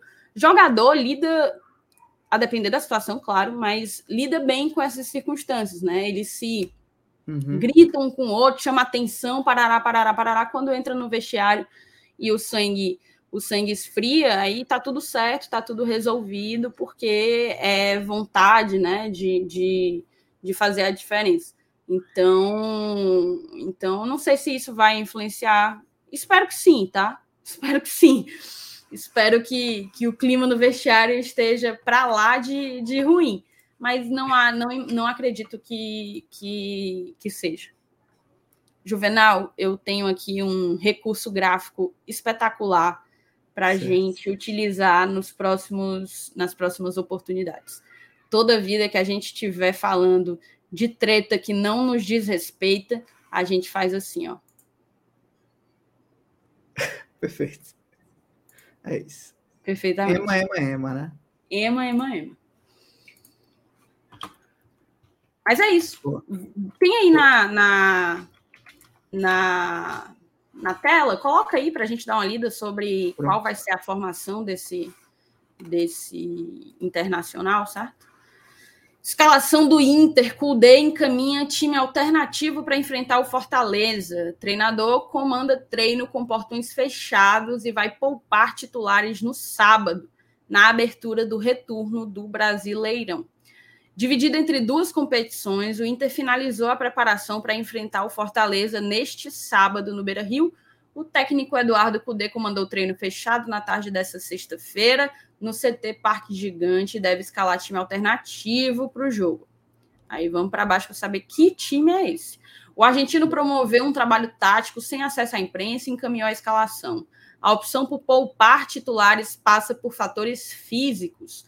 Kudê quer evitar desgaste antes do duelo de ida das quartas de final da Comembol Libertadores contra o Bolívar em La Paz. Johnny e Depena voltam após cumprirem suspensão na derrota para o Botafogo. Por outro lado, Mercado está fora por conta dos três cartões amarelos. Dos considerados titulares, Rocher, Bustos e Johnny estão entre os principais cotados para atuar no sábado. O volante. Esse Bustos é aquele, é? É o. É aquele. Fabian Bustos. Fabian não. Como é o nome dele? Mas é aquele. Aquele, exatamente. Aquele, aquele. Queria. Tu não queria, não? Eu queria, eu queria. Ele é bom, tá? Só para é bom, ele é bom, um bom jogador. Ele só para se alguém não não lembrou, mas Fabrício sofra junto Bustos. com a gente. Fabrício Bustos. Fabrício Bustos foi o, o amaldiçoado. Eu ia falar abençoado, mas foi abençoado não. É, foi amaldiçoado que nos tirou, né, a, a de avançar na nossa primeira Copa Sul-Americana lá em 2020, com aquele gol no final do segundo tempo aqui na Arena Castelão. E foi isso? Ai, ai. Exatamente. Só uma lembrança Aí, ruim, mas. É, mas enfim, ele, ele deve jogar, inclusive. Rocher, esse Rocher tá pegando tudo, tá? Foi um goleiro contratado aqui, goleiro uruguaio contratado nessa janela de transferências, pegou a titularidade de imediato e está tá agarrando muita bola. Rocher, Bustos e Johnny estão entre os principais cotados para atuar no sábado. O volante não joga há 10 dias e necessita de ritmo de jogo. Na lateral direito, o espanhol Hugo Maio está regularizado e já pode ficar à disposição. É ele, é, é eu, eu, acho que é, o, o, é esse Hugo Maio aí que é o, o que o Cudê trouxe do, da Espanha, né? Do Celta, né? Do Celta, é. Está regularizado e já pode ficar à disposição. Porém, o tempo inativo de mais de dois meses dificulta uma possível estreia como titular. Na outra ala, Tawan Lara está disponível após 20 dias afastado por conta de desconforto muscular, mas não tem retorno garantido. De pena pode ser improvisado novamente. E aqui vai a possível escalação aí do Inter, né? Uma possível escalação do Inter contra o Fortaleza tem Rocher, Bustos, Vitão, Nico Hernandes. Esse Nico, no início ele me pareceu um bom zagueiro, mas o que ele tem feito de cagada é... não tá no gibi não, viu? Gol contra, expulsão. Eita. Enfim, é bom é bom ficar de olho nele porque ele perde o juízo fácil. O de Pena, improvisado, talvez, na lateral esquerda. Johnny, Matheus Dias, Bruno Henrique e Maurício. O Bruno Henrique é aquele ex-Palmeiras, tá? Que também foi uma contratação do Internacional nessa janela de meio de ano. Pedro Henrique e Luiz Adriano na frente. Luca, ator de um golaço, autor de um golaço na última terça-feira no Beira Rio, aguarda a primeira chance com o comandante argentino. Hum. Esse Luca, eu acho, até onde eu lembro, que esse Luca é é do Ceará. Eu acho que ele é emprestado, tenho quase certeza. Né? É... que foi? Não, que golaço que ele fez. Né? Não sei se todo mundo foi. acompanhou aí. Ele dá um voleio de fora da área, né? Ele recebe a bola e dá um voleio de fora da área, assim, lindo assim. Exato. E aqui eu confirmei, o Luke é de fato, é de fato é, emprestado certo. ao Internacional pelo, pelo Ceará, certo? É, inclusive é natural aqui de. Ah, ele é emprestado? Ele foi. Eu acredito que tenha sido. Quer dizer, aqui está dizendo. Eu olhei aqui o transfer market, está custo zero. Então ele foi. Foram dois. Tu lembra que a galera até descatitou, venderam dois meninos lembro, lembro. a preço de banana? Pronto. Oh, um desses Gustavo meninos. Neves falou que, que, que, eles venderam. Então não Pronto, duvido. Não foi duvido. então aquele negócio que venderam a preço de banana. Acho que foi um milhão cada um. Uma coisa assim. Esse Luca foi o vendido. É, e está aguardando aí uma chance de, de estrear no, no profissional do Internacional. Então a gente vê aí, ó, trazendo os, os, os, a possível escalação, que a gente tem o Nico Hernandes como um, um reserva, quem joga no lugar dele é o, é o Mercado. O de pena improvisado, ele não é bem um reserva, mas não tem jogado todos os, jo os jogos. Esse Matheus Dias não é titular. O Bruno Henrique é, tem, tem jogado bem quando entra, mas até então não tinha, não lembro dele ter sido titular. E o Pedro Henrique, eu acho que também não é titular. Então é um time bem, bem mexido mesmo. Assim. Se você pega, por exemplo, o último jogo do Internacional, vamos ver aqui. Tu fica aí com essa provável escalação na tela para a gente só fazer batendo, né? Isso, só para a gente fazer uma comparação, certo? Vamos pegar Pronto. aqui contra Vai o Botafogo, aí. certo? Contra o Botafogo. Jogaram, vamos lá. Na linha de defesa, René, e aí tá o Carlos de Pena, né? Ah, sim, sim. sim. Não, tava, é o Carlos de Pena e o Gabriel Mercado na linha foram diferentes, porque Vitão é. e Busto jogaram. Então, Mercado e René é. não estão. Mercado e René não é, estão. O mercado suspenso, né? É. Aí tá. no, no meio jogaram Wanderson, Alan Patrick, Maurício, Gabriel e Charles Arangues. Desses todos, só o Maurício vai só jogar. Só o Maurício. Só o Maurício. Exato. E na frente jogou o Ener Valência, só que o Ener não vai jogar de titular de acordo com a, a, o GE, né? Se a gente pega, inclusive, o, o time do que jogou contra o River Plate e venceu do River Plate no dia 8 de agosto, a diferença é só a ausência, no caso de amanhã, do Mercado, do René, do Arangues do Alan Patrick, do Wanderson e do Ener. Então, seis, seis de onze, né? Então, é realmente um time bastante alternativo que a gente vai pegar aí, esse internacional. Meu amigo Felipe voltou. A gente está aqui falando, Felipe, sobre é, esses detalhes do. do... Estão falando do meu de pena, pô. Eu, é porque eu tô com pena dele, do que vai acontecer amanhã. Deus quiser, vai com calma. Eu depenha. Depenha. Mas a gente está falando desses detalhes do internacional, Felipe. Dito tudo, tudo isso, colocado tudo isso, eu queria ouvir de ti como é que tu avalia, qual é a tua expectativa de como que o Voivoda está encarando esse jogo, considerando que a gente tem o confronto decisivo contra o, o América na quinta-feira. Pois é, Thaís, só pedir aqui um. Desculpas aqui para a turma que tive que dar uma saidinha, infelizmente acabei passando um pouquinho mal aqui, começou a dar uma tontura, gente tá voltando. Tá bem, você tá bem. Agora eu tô, agora eu tô, meu amigo, mas foi, foi um pouco intenso aqui agora a correriazinha, mas agora deu certo. Mas sim, né? Uh, falando já aqui desse jogo aqui, desse internacional que a gente tem pela frente, né? Ainda bem que vocês já puderam falar bastante do que a gente pode enfrentar lá em Porto Alegre, esse Inter que pode estar mexido, mas de fato é um internacional, pode estar numa fase ruim, mas é um time que ainda assusta. O Voivoda, tendo ciência de que vai enfrentar um time como esse, é, a tendência é a gente tentar um Fortaleza um pouco mais próximo de um titular. Eu, eu acho que poderia dizer dessa forma, mas é claro que a gente com certeza vai ver um time mexido pelo compromisso de meio de semana. É... Meu Deus, machuca, puta, é foda. Não, mas eu parei para ler o nome agora, minha Nossa Senhora. Mas enfim, valeu, machuca, putão. Mas sim, voltando a falar um pouco mais desse confronto, né? Então, na visão do nosso treinador, tendo em vista que vai ter um, um adversário dando, esses, dando essas brechas na sua escalação inicial, pode ser um algo que possa aproximar o Fortaleza de um resultado mais positivo. A gente sabe que o nosso retrospecto e o retrospecto do Voivoda jogando contra o Inter lá não é tão favorável, não é tão bom, né? A gente lembra, por exemplo, daquele triste confronto de 2021, acho que é o que mais a galera vai lembrar é, Fortaleza deixou escapar aquela vitória.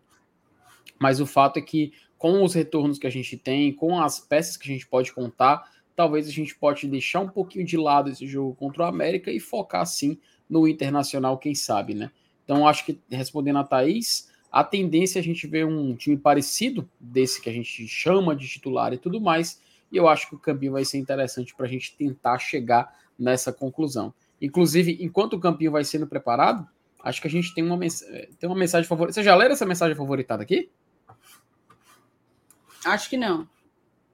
Ah, o nosso querido Thiago Minhoca, rapaz. O Machete. Não, já, já, já, já lembro. Já, ah, já, ah, já, já lembro, Essa foi? Ai. Deixa eu só dar uma conferida se a gente teve. Me chama, é, me chama de tesudo, então. Rapaz, o que, que, é isso? Aí, Olha, mas a gente estava. Só antes da gente ir para o nosso campinho, é, eu tô vendo a galera ficou um pouco com medo, receosa torcedor do Fortaleza é engraçado demais. Eu também fico, tá?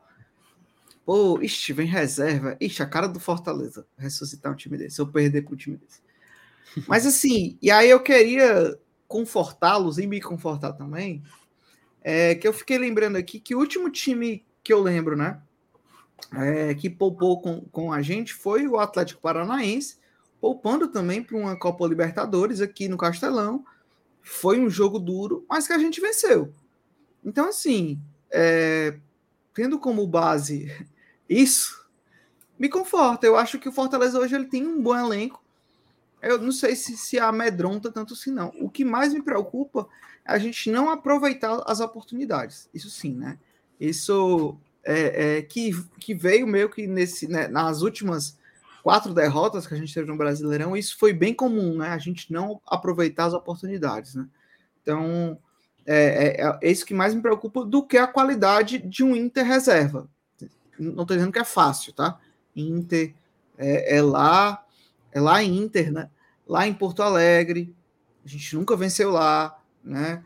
Então, é, a última vez que a gente jogou lá é, foi, foi bem ruim, assim, né? Que a gente começou, ganhando e depois sofremos, sofremos uma virada, se eu não me engano, né? Que foi o jogo com a despedida do, do, do D'Alessandro, né?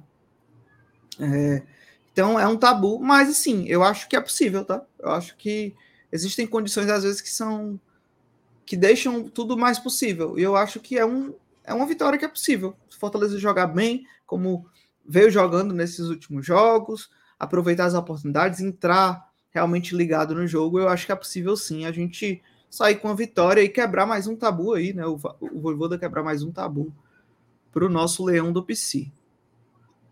Perfeito. Vamos trazer aqui alguns detalhes, certo, sobre o jogo de amanhã. O... A partida vai acontecer. Deixa eu só fechar isso aqui. A partida vai acontecer amanhã no Beira Rio, às quatro horas da tarde. Para quem sempre tem dúvidas sobre a transmissão, vai ser transmitido apenas no Premiere, tá certo? O árbitro é Yuri Elino Ferreira da Cruz, foi, foi, foi escolhido e é do Rio de Janeiro, certo? De, de suspensões, desfalques, como a gente gosta de falar, né? A gente tem o Tite, nosso zagueiro titular, que está suspenso, recebeu o terceiro cartão amarelo no último jogo. A gente tem também o próprio Caleb, que, que teve um estiramento ligamentar, não lembro qual foi o termo da, da lesão utilizada pelo, pelo departamento médico, mas foi algo como um estiramento ligamentar no joelho, né? Um estiramento ligamentar no joelho. Não imagino que ele volte para esse jogo, não deve voltar. Então o Caleb segue sendo um desfalque, assim como o Hércules, é, que está num pós-operatório, né? Ele e o Pedro Rocha que estão num pós-operatório por conta do rompimento do ligamento cruzado anterior. Então são esses. Eu acho que de desfalque, de suspensão, apenas Tite, tá? E vamos botar o campinho na tela, né, para gente, a gente trazer aqui e montar o nosso time, montar o, como que a gente quer ver esse esse Fortaleza em campo amanhã, tá certo? Deixa, deixa eu girar, deixa eu girar. Posso girar? Posso girar até para facilitar pode. o nosso nosso editor. Pode, pode sim, senhor.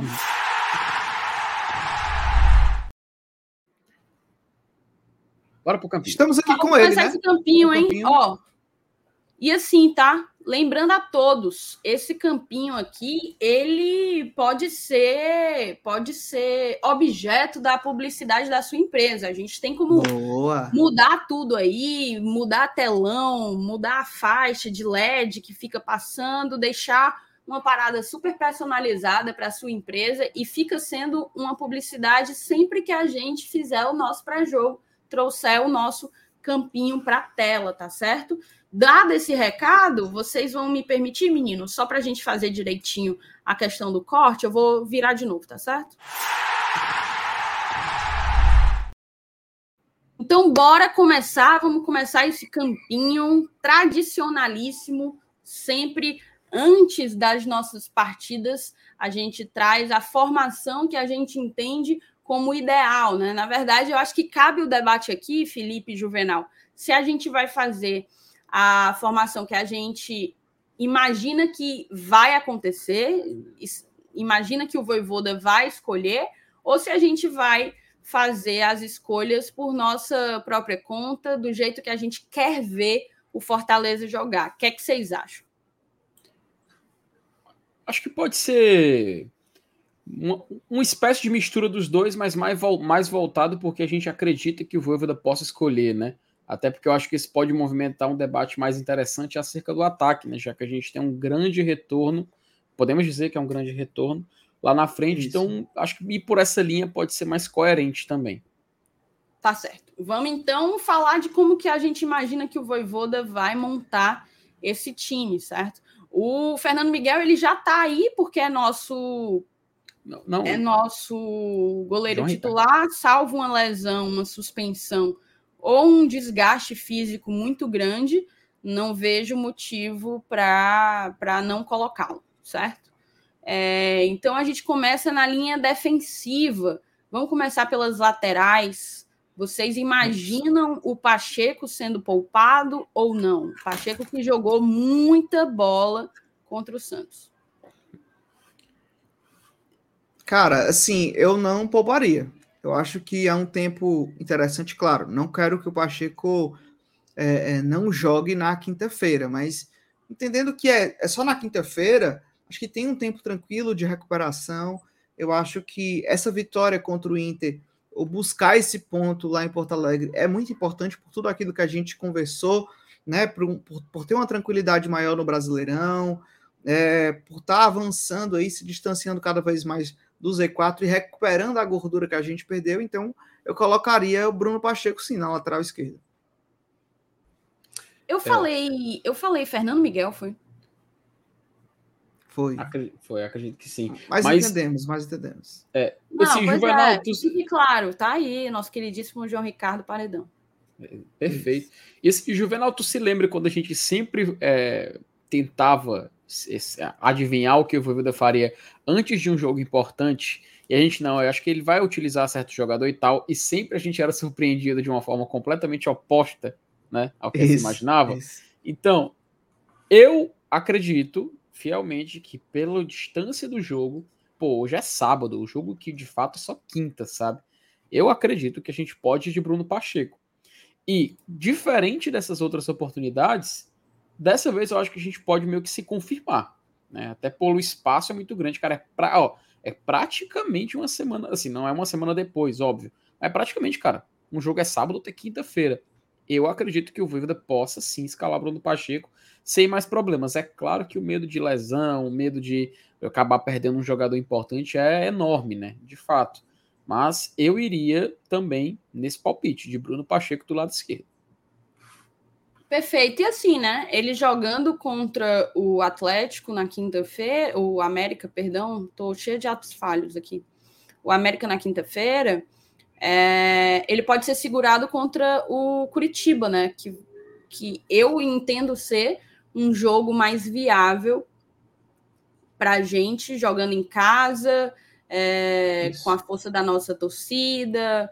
Então, eu acho o desafio de pegar o Inter no Beira Rio um, um confronto que exige a presença do nosso lateral esquerdo titular. Então, eu concordo com vocês. Apesar de vir e mexe, o Voivoda optar por, por dar uma segurada no Pacheco, eu concordo com vocês que ele, ele deve titular, né? Deve entrar titular nesse jogo contra o, o Internacional. E aí a gente vai para a lateral direita, né? Se, teríamos, teríamos nessa lateral direita Tinga, Dudu, como é que vocês avaliam? O próprio Pikachu, estou falando só por, por questão de, de, de opções, porque eu acho que a opção é Tinga ou Dudu, né? E eu não vejo motivo, razão para o Voivoda não escolher o Tinga. E vocês? Isso. Assino Perfeito. também. A, a, a, gente não consegue enxergar motivos né, de que possam tirar o Tinga, até pelo mesmo argumento que a gente está, pelo menos o que eu estou apostando no Pacheco, tá? Então acho que é meio que espelhado aí no que a gente chama de um time titular, né? Pacheco de um lado e Tinga do outro. E é engraçado essa coisa, né? O Tinga, antes da lesão dele, ele estava muito, muito, muito contestado sofrendo críticas pesadíssimas, muita gente questionando a renovação com ele, é, muita gente questionando a própria idolatria dele. E de repente o cara se lesiona, se afasta, a gente se vê com uma instabilidade, uma insegurança defensiva absurda o Tinga, que foi colocado como um dos principais laterais do campeonato, de acordo com as estatísticas do SoftScore. A gente sempre fala que, que não curte analisar as estatísticas per si, né? apenas elas por elas, mas de contextualizá-las. As estatísticas cruas indicam o Tinga, salvo engano, como o terceiro melhor, melhor defensor, né? Terceiro melhor lateral do Brasileirão. Pode até ser que ele não seja o terceiro melhor na prática, aliando a estatística ao contexto, mas que ele é fundamental, importantíssimo e o melhor lateral direito que a gente tem no elenco, eu acho que isso se tornou inquestionável depois do que do que a gente passou sem ele, né? Então, Tinga na lateral direita, nosso capitão é e ídolo, tá? Na zaga, quem vai na zaga? Na, na zaga a gente tem. Ah, tem primeiro lado, lado, é, temos esse desfalque aí, né? Que é o Tite, né? Que está suspenso, né? Por, por, por cartões amarelos. E a gente tinha até gente perguntando assim: será que é agora que o, que o Chapo vem? É Mas eu né? acho, eu, é, eu acho que não, eu acho que não. Eu tô achando, e aí eu vou falar logo dos dois, porque eu acho que não dá para manter um. Eu acho que é Brits assumindo essa posição do Tite e o Tobias fazendo é, a zaga pela direita. Pois é. é, é uma situação um pouco peculiar, porque eu, eu acho que o Brits ele rende bem melhor na direita do que na esquerda. Eu não sei se vocês concordam uhum. com isso, mas é, sendo um cara que tem essa versatilidade, né? Tanto Tobias como o Benevenuto são destros, tal qual o, o Ema. Então, é, eu acredito que a opção pelo Brits, que já jogou em outras oportunidades na, na pelo lado esquerdo da zaga, é, é inquestionável. Acho que vai acontecer de fato. A grande dúvida está entre o Tobias e o Benevenuto, tá? Eu não sei, não sei ao certo se o, o Voivoda vai escolher o Tobias, não. É, o Benevenuto e o Brits já jogaram juntos em algumas oportunidades, essa temporada, inclusive. Então, eles têm um entrosamento que eu imagino funcionar melhor na cabeça do Voivoda. Qual a tua opinião, Felipe? E Thaís, contra o, o, quando o Tobias recebeu oportunidade, né, que foi contra o Goiás, ele jogou com dupla, fazendo dupla com o Tite, né? Então, é claro que a gente sabe que uma, era uma situação diferente, né? O Brits teve que se, meio que se sacrificar, entre aspas, jogando de lateral direito, a gente teve essa mudança, mas eu acredito mais no Benevenuto entrando nessa posição, sabe? A gente tem que manter realmente o Brits onde ele rende mais, a gente sabe que do lado direito ele consegue se criar muito melhor, então a tendência seria o Benevenuto. Mas faz sentido o pensamento do Juvenal, do, do Tobias acabar recebendo a oportunidade. Até porque volta para aquele assunto, né? A gente está indo aqui na coerência de que vale a pena sim que o Voivoda vai acreditar em ir com o melhor Fortaleza possível, apesar do jogo ser na quinta-feira. Porém, se for, se for um pensamento diferente, seria Tobias, mas entrando na coerência que a gente tem aqui, é Brits e Benevenuto. Pois é, essa escolha eu acho. Eu tô bem insegura, sabe? É, o Tobias, apesar do gol contra, que marcou a sua estreia, ele vinha fazendo uma partida interessante, né? Para mim, Isso. nada de você dizer, nossa, que, que baita estreia. Mas ele estava, ele estava fazendo uma, uma estreia razoável. Foi infeliz naquele momento. Acho que o que me pega mais não foi o gol contra, mas ele já tinha quase feito um gol contra antes, né? e, e, acabou que em um segundo momento, de fato, marcou contra a própria meta. Então, eu não sei se isso poderia pesar para o Voivoda, sabe? Eu colocaria o Benevenuto. Então, vamos de Benevenuto. Até por um ponto, sabe? Eu não sei se vocês concordam, mas eu acho o Benevenuto até um, um, um zagueiro relativamente rápido. Já foi mais, não tem sido tão rápido quanto ele já foi para ir buscar Verdade. o atacante, né? É. Ele não estava tá num bom momento. A gente pode, a gente pode concordar com isso. Mas ele já foi no Fortaleza um zagueiro que conseguia se recuperar muito rapidamente. É, eu não senti a mesma coisa do Tobias, apesar de que o recorte ele é muito pequeno. Então, eu não quero ser injusta de dizer que o Tobias não, que o Tobias é lento Acho que falta a gente ver mais minutos do atleta. Não, mas, mas, mas eu acho que ele é lento mesmo, Thaís. Uhum. Eu acho que é, ele é lento assim... mesmo. Acho que você fez uma, uma boa leitura. E para o jogo realmente de saldo, pode ser que o Benevenuto tenha que tenha uma qualidade maior no, na saída de bola, né?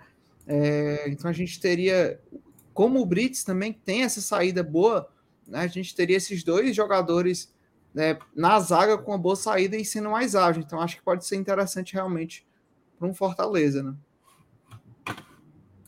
Ok, ok. Então é essa a nossa a nossa linha defensiva, né? Vamos para o meio, meninos. Quem entra de volante Não. nesse time? Acho hum. que aí é Caio e.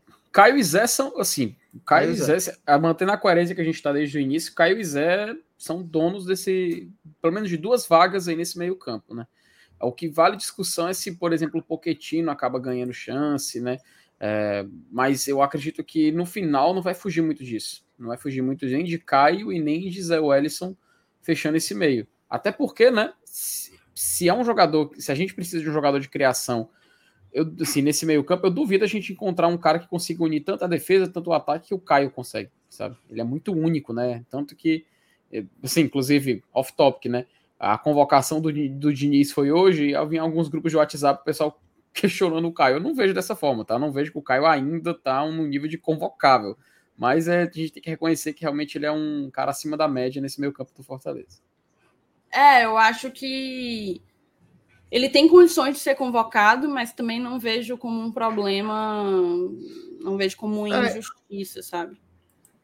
Ele teve uma, uma, uma, queda, né, Thaís? Ele teve agora. Em relação à temporada passada, um pouco, verdade. Ano passado ele comia a bola todos os jogos, né? Hum, eu acho que a, a lista do, do, do Diniz ela foi mais problemática no ataque do que propriamente no meio, sabe? Mas isso aí é um hum. outro debate. Vamos voltar aqui para o campinho e falar assim, ó. Vamos lá. Beleza, a gente escolheu, esses são os dois volantes titulares, isso é fato. O grande ponto é, a gente está sempre com essa dúvida: vai jogar Pedro Augusto? Vai jogar Poquetino? Pikachu vive um grande momento. O Pikachu tem que ser titular? Eu acho que essas são as principais dúvidas. Existiriam mais caso o Caleb tivesse disponível. Mas por hora, eu acho que a grande dúvida que permeia assim a estratégia do Voivoda é justamente como montar esse ataque. Queria ouvir a opinião de vocês, como que vocês imaginam que a gente tem que ir, considerando, considerando que, por exemplo, a gente pega um lateral esquerdo do Internacional improvisado, que seria o Depenha, né? É, eu acho que dá para trabalhar em cima dele. No caso, o lado esquerdo do Inter é o nosso direito, seria o lugar em que o Pikachu ou o Marinho atuariam. Queria ouvir de vocês. Boa. É, eu acho que um jogo primeiro, esse, esse, terceiro homem de meio aí, um pouco mais à frente, né? Eu acho que é o Pochettino, tá? O Pochettino que vem fazendo boas partidas. É, foi muito importante na vitória contra o Santos. Acho que o Pochettino chega aí como titular da equipe, sem contar o, o papel tático que o Pochettino desenvolve, né? Ele é muito obediente taticamente, né?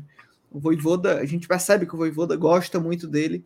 Se o Voivoda pedir para ele ser um zagueiro, ele vai ser um zagueiro durante o jogo. Então, o, o, taticamente, o Pochettino é muito obediente. Então, acho que ele vai com o Pochettino. E já respondendo a segunda pergunta, é, eu acho que ele vai novamente com o Marinho de titular, tá?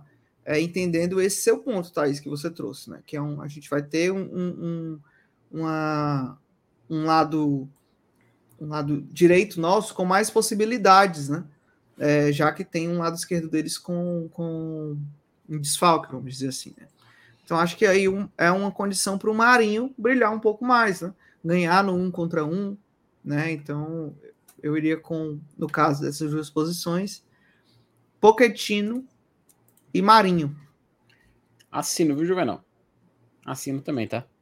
Acho que não foge muito disso mesmo, não. Então, Pikachu segura pro segundo tempo, é isso? Isso.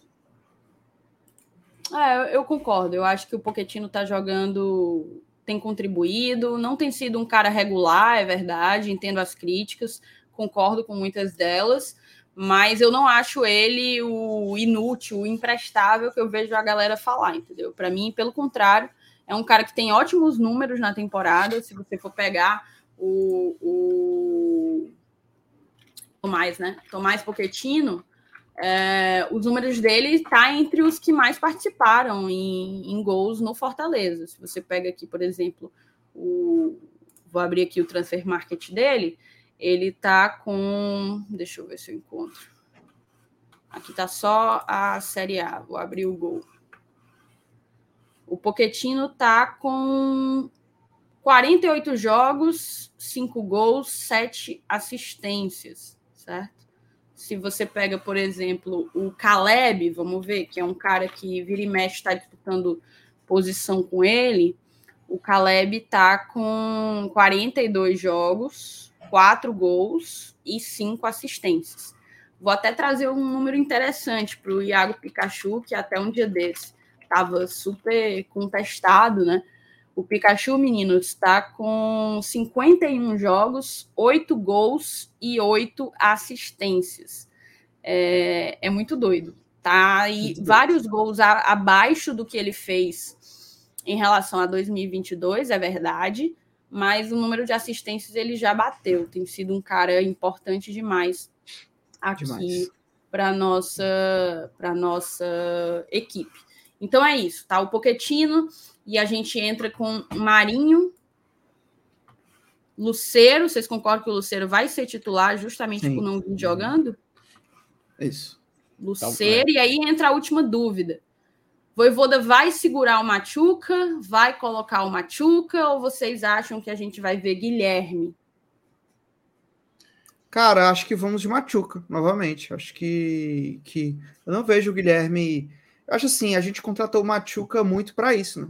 É, eu acho que na, na coletiva que ele deu na semana que ele ainda tirou uma brincadeira com o Moisés, né? dizendo que uhum. ele é uhum. melhor do que o Moisés. Então acho que mostra também a personalidade que ele tem, que a gente já sabe que ele tem em campo, a gente viu que ele tem, foi consagrado com, já com um gol. É... Mas acho que vai ser Machuca, justamente porque eu acho que ainda faltam jogos. Né? Você, você percebe que a qualidade ele tem, mas ainda o entrosamento ele vem com o tempo. Então acho que cada vez mais oportunidades para ele jogar, mais minutos, mais entrosado ele vai estar, mais entendendo o sistema do treinador e contribuindo melhor para Fortaleza. Então eu iria com o Machuca. É. Eu tô bem assim, inseguro. E tu, Felipe? Thais, eu, eu, eu, eu, pensando aqui um pouco, né? Fa, fa, até faria sentido realmente o, o, Guilherme começar jogando, né? A gente tem esse Machuca como opção e tudo mais.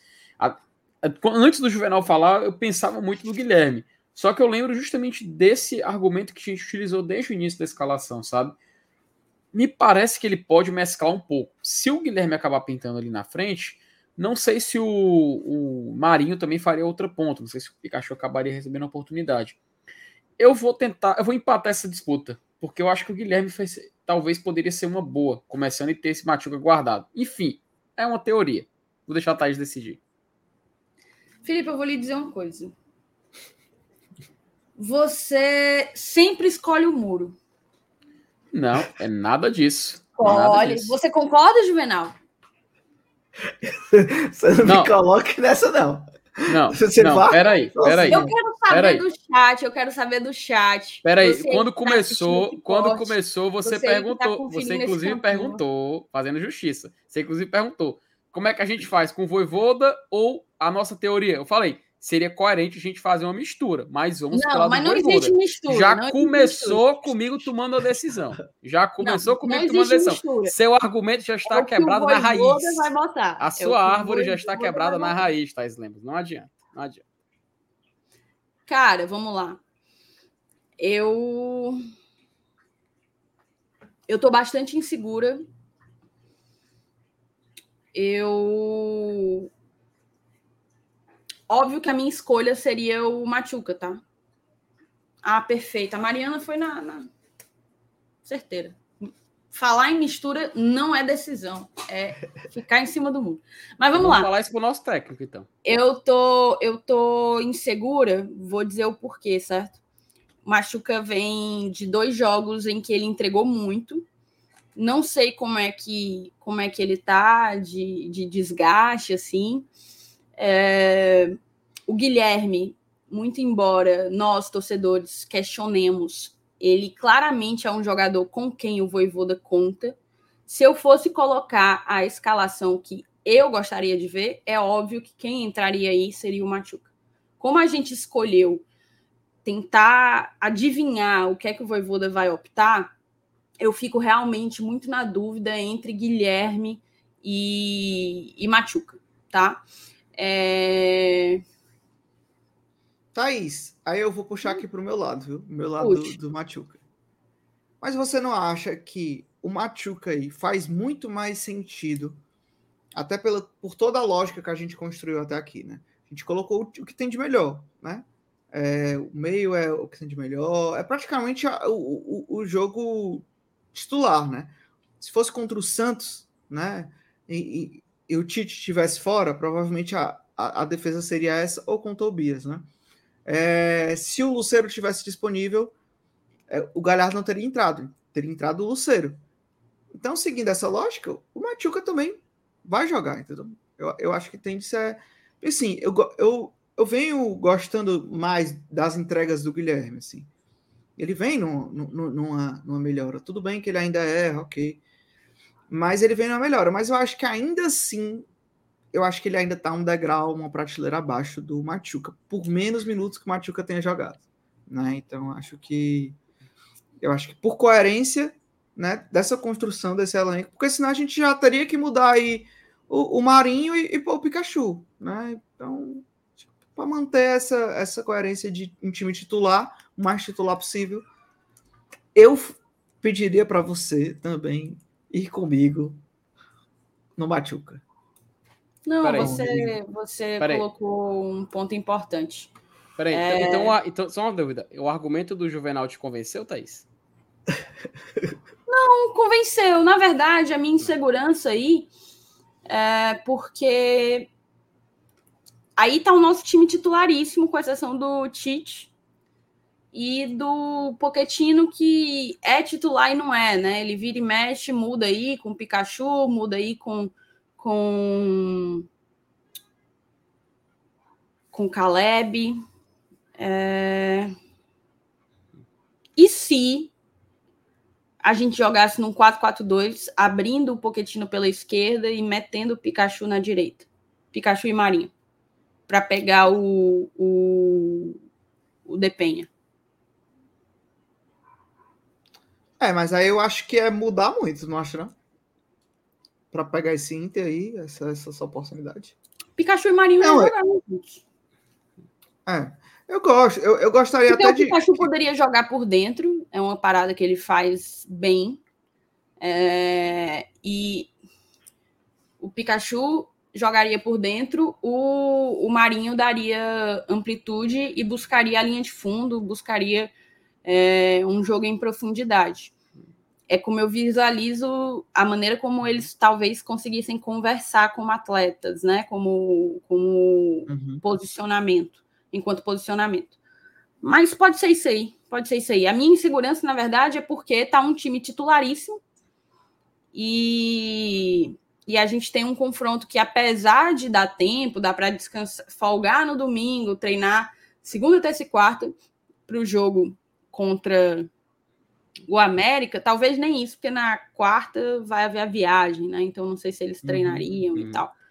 Hum, então, por isso eu fico insegura de meter tudo, entendeu? Então... Eu imagino que a gente vai ter um time bem é, bem titular, mas eu não sei se todas as peças. Foi isso que me deu a insegurança de ficar na dúvida entre então... o Machuca e entre o, o Guilherme. Então viu, então, viu como é normal você achar que a pessoa está em cima do muro? Não, cara, é uma, é uma dúvida justa, muito justa, não, entendeu? Não, tem nada a então, ver. Por, Aqui, então, por isso que não é cima, desde que não é em cima do muro. Eu falei que é eu estava inseguro e eu argumentei porque você, o seu argumento foi: eu hum, vou empatar hum. isso aqui para jogar no colo da Thaís.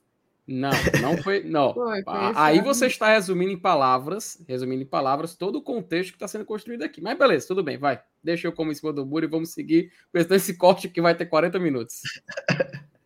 Boa, mas ó, printem aí, printem esse campinho e vamos comparar depois. Eu acho que vai ser isso aí. Acho que a gente vai dar aí, ó, green. Na verdade, eu ainda acho que poderia ser o Tobias ali, mas vamos embora. Eu acho que assim, eu acho que é, que é é, que tem que ser a ideia, eu acho que a Thaís falou até no início aqui, né? Acho que dá para a gente ir completo agora, para na próxima rodada do Brasileirão, a gente ir com um time misto, né?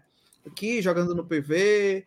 É, acho que dá para a gente dar esse respiro e se preparar para um segundo jogo super decisivo é, de quarta de final da Copa Sul-Americana. Então, printa aí, este é o campinho, a provável escalação do Fortaleza para enfrentar o Internacional lá em Porto Alegre, é. tá? Tu, tu lembra o que ele fez antes do, do confronto contra o Libertar, né? Que foi contra o Bragantino. A gente teve justamente, por exemplo, Dudu, Sacha, né? Caleb estava à disposição na, na, na, ocasião, Galhardo. Então, realmente teve algumas mudanças em referente a que a gente acabou vendo depois, né? Então, acho que po talvez po possamos ser surpreendidos também, mas fica aí, campeão do GT. Boa, boa, boa. Perfeitamente. Ó, vamos é virar aqui.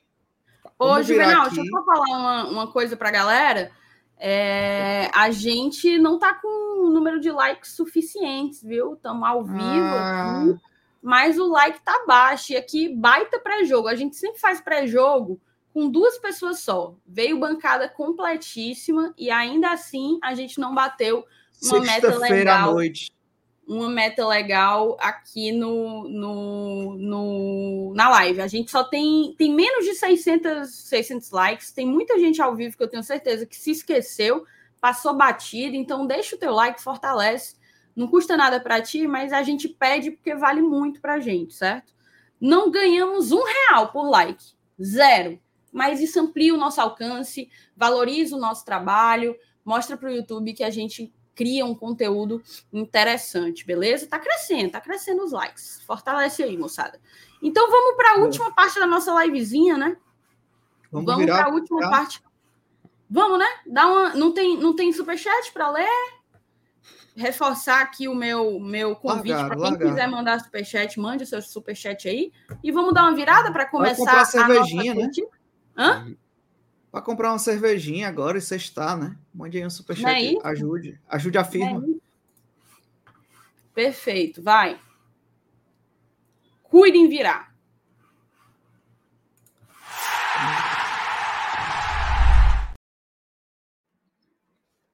Sada, vamos colocar a nossa peiticazinha, tá? Vamos colocar a nossa peitica no ar, peitica em novo formato. Um corte que a gente faz participação da bancada inteira, não é mais aquela coisa só um com você, é você com a gente, você na hum. galera. Então vamos fazer essa peitica da vigésima rodada do Campeonato Brasileiro. É isso, Juvenal? É isto, vigésima rodada. Vamos fazer essa peitica agora, que nesse novo formato estamos aí com 100% de aproveitamento, né? Fizemos ela na rodada passada e deu super certo. Então, o, como é que funciona a Peitica, né? Explicar aqui um pouco brevemente. A Peitica são os melhores, a gente vai colocar aqui os melhores resultados na rodada para o Fortaleza. Não estamos dizendo aqui o que é que vai ser, que é, qual é a nossa opinião, não. Qual é o melhor resultado entre São Paulo e Botafogo para o Fortaleza? Ah, para o Fortaleza é melhor que tal ganho, beleza? Então vamos botar aqui. E aí a gente vai fazer toda essa peitica, que é para além do nosso jogo, a gente ficar torcendo, né? Qual é o resultado aqui que pode ser? Ah, não, aqui é melhor para ser empate. Aqui, então, a Petica funciona assim. Então, toda a abertura de rodada do Brasileirão, você pode vir aqui no Glória e Tradição, que você vai ver o vídeo da Peitica da Velha Chica, tradicional. Beleza, entendido? Agora vamos para ela. E vocês né? sabem, Juvenal e Felipe, vocês sabem que a Peitica, ela é um quadro transcendental, né? Não é só a gente fazer aqui, ficar botando uma ruma de númerozinho, não é por aí, não aqui envolve muita energia, é um, é um, um, programa muito carregado, muito carregado, porque de fato a gente precisa colocar todas as vibrações aí nos melhores resultados. A gente chegou no momento em que, dada a nossa sequência de derrotas, o G6 ficou um pouco mais distante e a gente precisa não só fazer o dever de casa, como torcer para os nossos adversários tropeçarem. Então a gente está aqui para fazer essa peiticazinha justamente para mandar bala nesse sentido. É isso, Felipe? Exatamente, e é por isso que a gente já vai começar aqui agora, você que já está acostumado aqui com o formato da Peitica, com o jogo de abertura, que trata-se exatamente de Internacional e Fortaleza, 4 da tarde de sábado, de hoje, né? Então vamos lá. Inter Eu e Fortaleza. que nesse jogo não tem muito segredo, né? É, daqui é. Não, tem, não tem que perder tempo. Pode botar aí coluna 2, coluna do, coluna 3 aí, nosso tricolorzinho aí, 1 a 0. Boa. Perfeito. Aí começa a brincadeira. A gente tem o Botafogo visitando o São Paulo no Morumbi. Thaís, deixa eu propor uma coisa, só para a gente Sim. não, não para vocês dois não ficarem em cima do muro. Vamos, cada um cada um lança a sua, entendeu? Ó, um exemplo, essa, é, esse agora São Paulo e Botafogo é você, depois Felipe, depois sou eu, aí a gente vai. Ah, é assim que você quer? Tá, vamos começar. Vamos começar. Então vamos lá. A gente tem aí, no caso, o São Paulo, que está na final da Copa do Brasil, segue vivíssimo na Sul-Americana, está em décimo colocado aí, dois pontinhos. No caso, nem tá, né? No caso, a gente está atrás, porque se a gente volta, ó, se a gente tira o placar aqui, como é que tá nesse momento? O São Paulo está na nossa frente com um ponto, certo? Dada a vitória que esperamos, vale minha Nossa Senhora, dada a vitória que esperamos acontecer entre Fortaleza e Inter, a gente passaria o São Paulo. Se o São Paulo empata, vai a 28, segue atrás da gente. O grande problema, qual é o obstáculo aí desse empate? Botafogo, que só empatou duas e perdeu duas. Eu colocaria isso aqui como uma vitória para o Botafogo, tá? Eu acho que é o resultado ideal, porque a gente não vai ser campeão.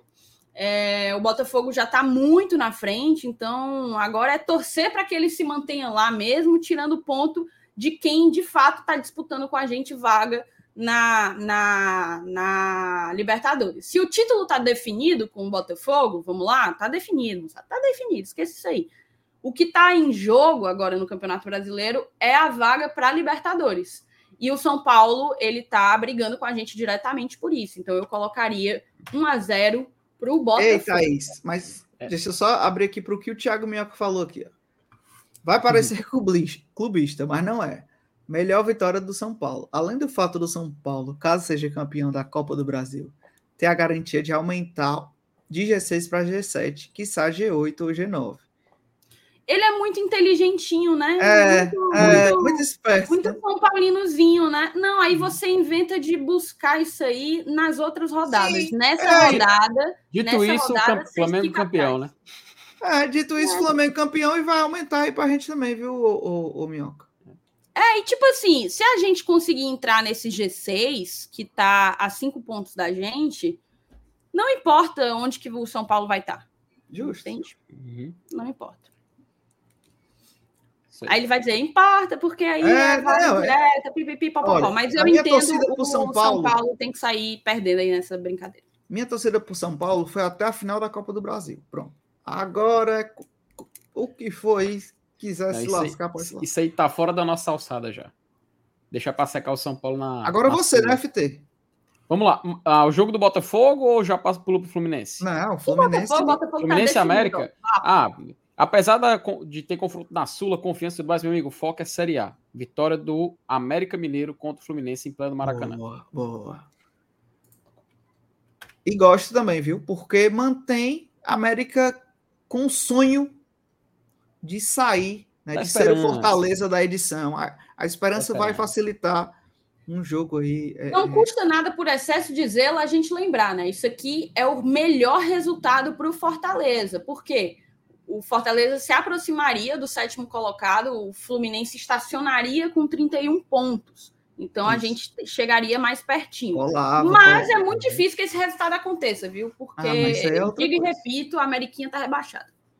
Ó, oh, eu tô vendo muito chat falar de empate, tá? Ei, galera, vamos maneirar no empate, porque senão, empate a gente bota todo mundo empatando não. e só Fortaleza ganhando, aí não tem graça.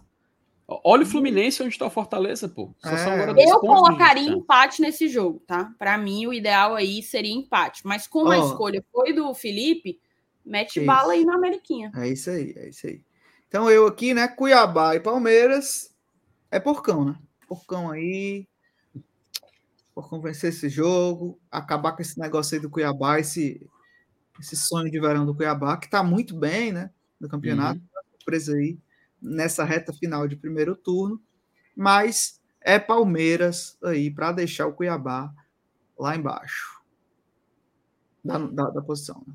Nossa. Perfeito. Chega na minha vez de novo, a gente tem um Cruzeiro e um Corinthians. Para eu explicar a minha decisão para vocês, a gente tem que trazer aqui as posições do Cruzeiro e do Corinthians. Óbvio que isso aqui está um pouco alterado por conta dos resultados que a gente está mexendo.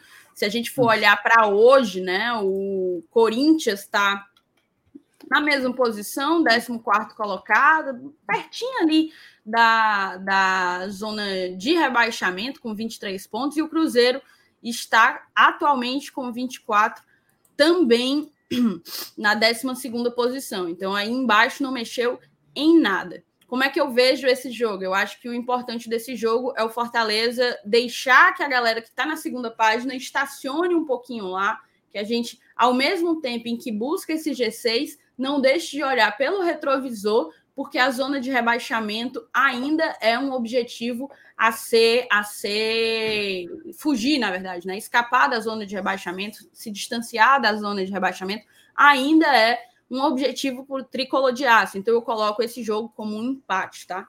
Boa. Dessa forma, nem Cruzeiro nem Corinthians se aproximam significativamente. Boa, boa, boa. Uhum. Vamos, Vamos lá. lá. Vasco e Clube Atlético Mineiro. Cara, 11 da manhã, Maracanã, Vasco da Gama. Até porque o Vasco só tem 13 pontos, pularia para 16, ficaria longe de ameaçar a gente. E o Atlético em décimo com 27 pontos está ali nesse bolo, né? Então acho que é melhor Isso. o Vasco fazer o, fazer o dever de casa e vencer essa partida aí por 1 a 0 Coluna 1. É, tem aquela coisa, né? O Vasco tá querendo dar um respiro. Nos últimos jogos aí foram, acho que uma vitória e um empate que eles conseguiram. Eles uhum. têm pouquíssimas vitórias, né? É, venceram o Grêmio, né? Três vitórias apenas, uma delas conquistada no penúltimo jogo. Então, vamos, vamos botar uma fezinha nessa recuperação do Vascão, né? Vamos ver se eles conseguem reagir. Estão contratando uma galera. Chegou o Paier, não sei se o Paier vai jogar já não, nesse confronto, mas eu concordo com o Felipe desse 1 a 0 para o Vascão. Aí eu vou usar, tá? Hum. Aí eu quero botar vitória do Coxa Branca. E vou dizer por quê. Suba aí, suba aí. Suba aí pra gente e pro, pro Flamengo, né? Rapaz, são três pontos. Se a gente vence, são três pontos do, do Flamengo, entendeu? Eu entendo. O Curitiba fazendo essa. fazendo, cometendo esse crime, hum, eu acredito que não vai sair muito dali. Eu acho que não tem poder muito de recuperação. É, ele não sai segura, da posição, é. Estoura logo a bomba na Gávea e aí o hum. Flamengo vira uma possibilidade ali de da gente até ultrapassá-lo, né? Então a gente fica a três pontos do Flamengo, né? Então acho interessante é, visualizando. Então vou de coxa branca. É, eu também acho um confronto difícil para o Curitiba, né? O Flamengo se classificou agora no, no meio da semana contra o Grêmio, já tinha feito um bom resultado lá em Porto Alegre, confirmou na, na, no Maracanã. Mas não é impossível, acho que o, Coxa ele tem condição de ser competitivo lá no Couto Pereira, e eu acho que um ponto tem que ser trazido, certo? A grande dúvida que eu trago aqui para vocês: se o Coxa vence esse Flamengo, quem será o próximo a apanhar? Meu amigo, fica a dúvida, viu? Joga pro universo. O negócio, o negócio tá feio lá. Vai, vai sobrar até para quem não deve isso aí, viu, meu amigo? Meu amigo. Eu, eu, eu, acho que é o São Paulo. Mas a multa do cara é alta. Mesmo. Meu amigo, Juvenal, não sei se tu viu, estavam ameaçando até o Braz, cara. eu quero, acho é pouco. Ó, a gente ainda tá aqui faltando Bahia, Bragantino, Santos e Grêmio, Goiás e Atlético Paranaense eu pego esse Bahia e Bragantino e aqui eu entro numa dúvida, tá? Uma dúvida real. Eu não sei se eu opto pela vitória do Bahia ou pelo empate nesse confronto. Vamos só fazer um teste aqui, certo? Uma vitória certo. do Bahia, uma vitória do Bahia faria isso aqui. Abriria uma certa margem, a depender do resultado do Santos, da zona de rebaixamento, mas não sairia do 16º colocado. No caso da gente, a gente permaneceria aí a três pontinhos do Bragantino, caso é, caso o mesmo caso, perdão, do Flamengo. Agora, se a gente tenta um empate dos dois, o Bahia fica numa situação delicada caso o Santos vença lá na Vila Belmiro e o Bragantino, ele ultrapassaria o Flamengo, ficaria com 33, portanto, duas rodadas na nossa frente, né? A gente precisaria de duas rodadas aí para ir buscar. Cara. Eu acho que se a gente escolheu o, o, o Flamengo levar a Chiba, eu acho que aí a gente pode chegar no, no empate. A, a, a, longo prazo, o empate seria o mais coerente, né? Porque você segura a Bahia, segura a Red Bull e você abre Isso. um espaço para ultrapassar numa possível rodada seguinte e tal. É. é, eu vou porque... manter o empate, tá? Vou manter o empate. A galera vai achar que eu tô em cima, né? Porque eu botei empate no Cruzeiro. Dois empates. Olha aí, FT. Botei... Mas eu vou ser sincera aqui para vocês, tá? Então. Ontem, então. ontem eu tinha feito esse exercício. Tinha feito esse exercício. E poucas diferenças do que está acontecendo aqui. No, no, no, meu planejamento, no que eu tinha pensado para essa rodada, eu colocaria um empate em Fluminense e América e eu, te, eu tinha colocado uma vitória para o Bahia. Mas passei o dia matutando, refletindo, as energias vibraram aqui no meu ouvido. E eu acho que um empate resolve o nosso problema, tá? Eu, doutor Clorou aqui, ó. Agora ele foi sagaz, viu? É isso, vai. vai, FT. Cara. Santos e Grêmio. Santos e Grêmio, né? Se o Santos vencer, ele joga o Bahia para dentro da zona de rebaixamento. É, é, claro que isso não muda muito a nossa realidade. Tá aí, sobe só para me ver a pontuação do Grêmio, por favor. Acho que o Grêmio deve estar tá em terceiro ou quarto colocado, né? Ah, tá em terceiro com 33. Tá em terceiro com 33. É, ele fica dentro dessa margem de um time alcançável, né? Quatro pontos de diferença e tudo mais. Talvez a gente possa conseguir atingir, né? Deixa eu ver aqui. Se o Santos vencer, ele não passa de 16, né? Ele não consegue ultrapassar o Goiás.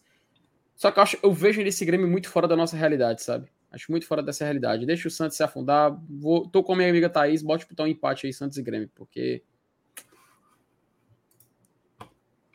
Eu faria diferente. Mas a vez é sua. Vai você, Juvenal. Goiás e Atlético Paranaense. Rapaz, é, é, é outra dúvida. É, Pode ir lá no Atlético Paranaense, por favor, Thaís. Assim, entendendo que o Atlético. Tem e aí, a, a, Atlético. É. Agora sim, entendendo também que esse Atlético aí agora não tem nada. Né? O Atlético agora é eliminado da Libertadores. O Atlético uhum. vai querer, vai querer brigar, brigar cada vez mais lá em cima, né, para garantir a Libertadores do próximo ano. Então ele vai ser um concorrente Cara, nosso. de grupos, né? Querendo ou não, ele tá a dois pontos de fase é, de grupo. Por outro lado, eu não queria que o Goiás vencesse. Porque o Goiás vencendo aí, tu pode simular, Thais, por favor, o Goiás vencendo. O Goiás a, a, iria para 25 pontos. É muito ponto pro Goiás, viu? Chegaria em Goiás... zona de Sul-Americana. Eu não queria que o Goiás chegasse com 25 pontos. 4 pontos da gente, não. Não queria, não. Perigoso, cara, isso aí, viu? E eu não vou botar empate, porque a gente já botou uns três empates aí. Eu acho que é, é uma loucura. Teve uma rodada nessa edição que teve seis, não foi? Seis ou e se cinco? a gente fizesse assim, ó? Tu não quer botar empate porque tem muito empate? E se a gente botasse um empate aqui e uma vitória do Bahia? É melhor. Fechado, fechado. Melhor. Porque a gente seguraria ali o Atlético, estaríamos a quatro pontos do Atlético né, e do, ó, do. Três pontos. Do Atlético pontos. e do Bragantino. Ah, então dependendo do saldo, né? A quantidade de vitórias, quanto é que tá aí? Onde, onde é qual é Ficaria com a menos. O Atlético tem uma vitória a mais. Mas o Bragantino tá no mesmo, no mesmo número de vitórias. Então, mas, se enfim, a gente, a gente... vence na, na, na rodada seguinte e eles perdem, a gente ultrapassa em vitórias e ficaria à frente deles, apesar da mesma quantidade de pontos. Enfim, é, o pensamento é: estar, estaremos a três pontos do G4, né? De pontuação uhum. do G4. Então eu. Isso eu... tendo Curitiba na próxima rodada. Isso tendo Curitiba na próxima. Ei, é isso aí, eu acho. É isso. Então pronto, ó. Para não dizer que a gente apostou muito no empate, só tem, ó, uma. Três empates. Três empates em dez jogos. Empate para Três empates em dez jogos. É isso então? Estamos é isto, é isto. decididos, definidos. Essa foi a peitica da Véia Chica. Agora, vocês olhem os resultados. Olhem cada um dos resultados, meu amigo. E hoje, hoje, passe o dia até as quatro horas da tarde, que vai ser quando começar a, a rodada, pensando e mentalizando cada um desses placares, porque na rodada passada funcionou demais a nossa peiticazinha. Nessa rodada tem que funcionar também. Boa, boa, boa. Show. Valeu, valeu, valeu, valeu. Esse aqui foi um corte do GT. É isso, né? Então, a nossa peitica da Velha Chica. Eu queria saber do chat, o que é que o chat achou, sabe? É... Porque a gente fez essa mudançazinha no final, agora, no... do Grêmio. É... Como foi que a gente mudou? Bahia e Bragantino. E Goiás com, com Atlético Paranaense. Queria saber o que, é que a galera achou dessa mudança, certo? Queria saber a opinião da moçada na peitica da verdade. Três empates, dizer que é muita pitaria. Teve uma rodada. É, teve uma rodada aqui esse ano, cara. Acho que foi cinco empates. Eu não me lembro qual foi exatamente, mas teve cinco ou seis empates na Série A. Até vou tentar achar aqui qual foi enquanto vocês continuam o debate. Peraí. É, eu acho, eu acho que, que essa peitica tá, tá boa, tá, tá equilibrada, acho que Dá, tem, claro, tem umas coisas mais bizarras aí, né? Tipo, é porque a gente não pode forçar muito, né? Tem que lembrar para a moçada que a gente não pode forçar muito, porque os chakras, eles podem ficar um pouco chateados, eles podem ficar pressionados, estressados, então a gente precisa dar uma maneirada e pensar um na rodada mais equilibrada que, possível.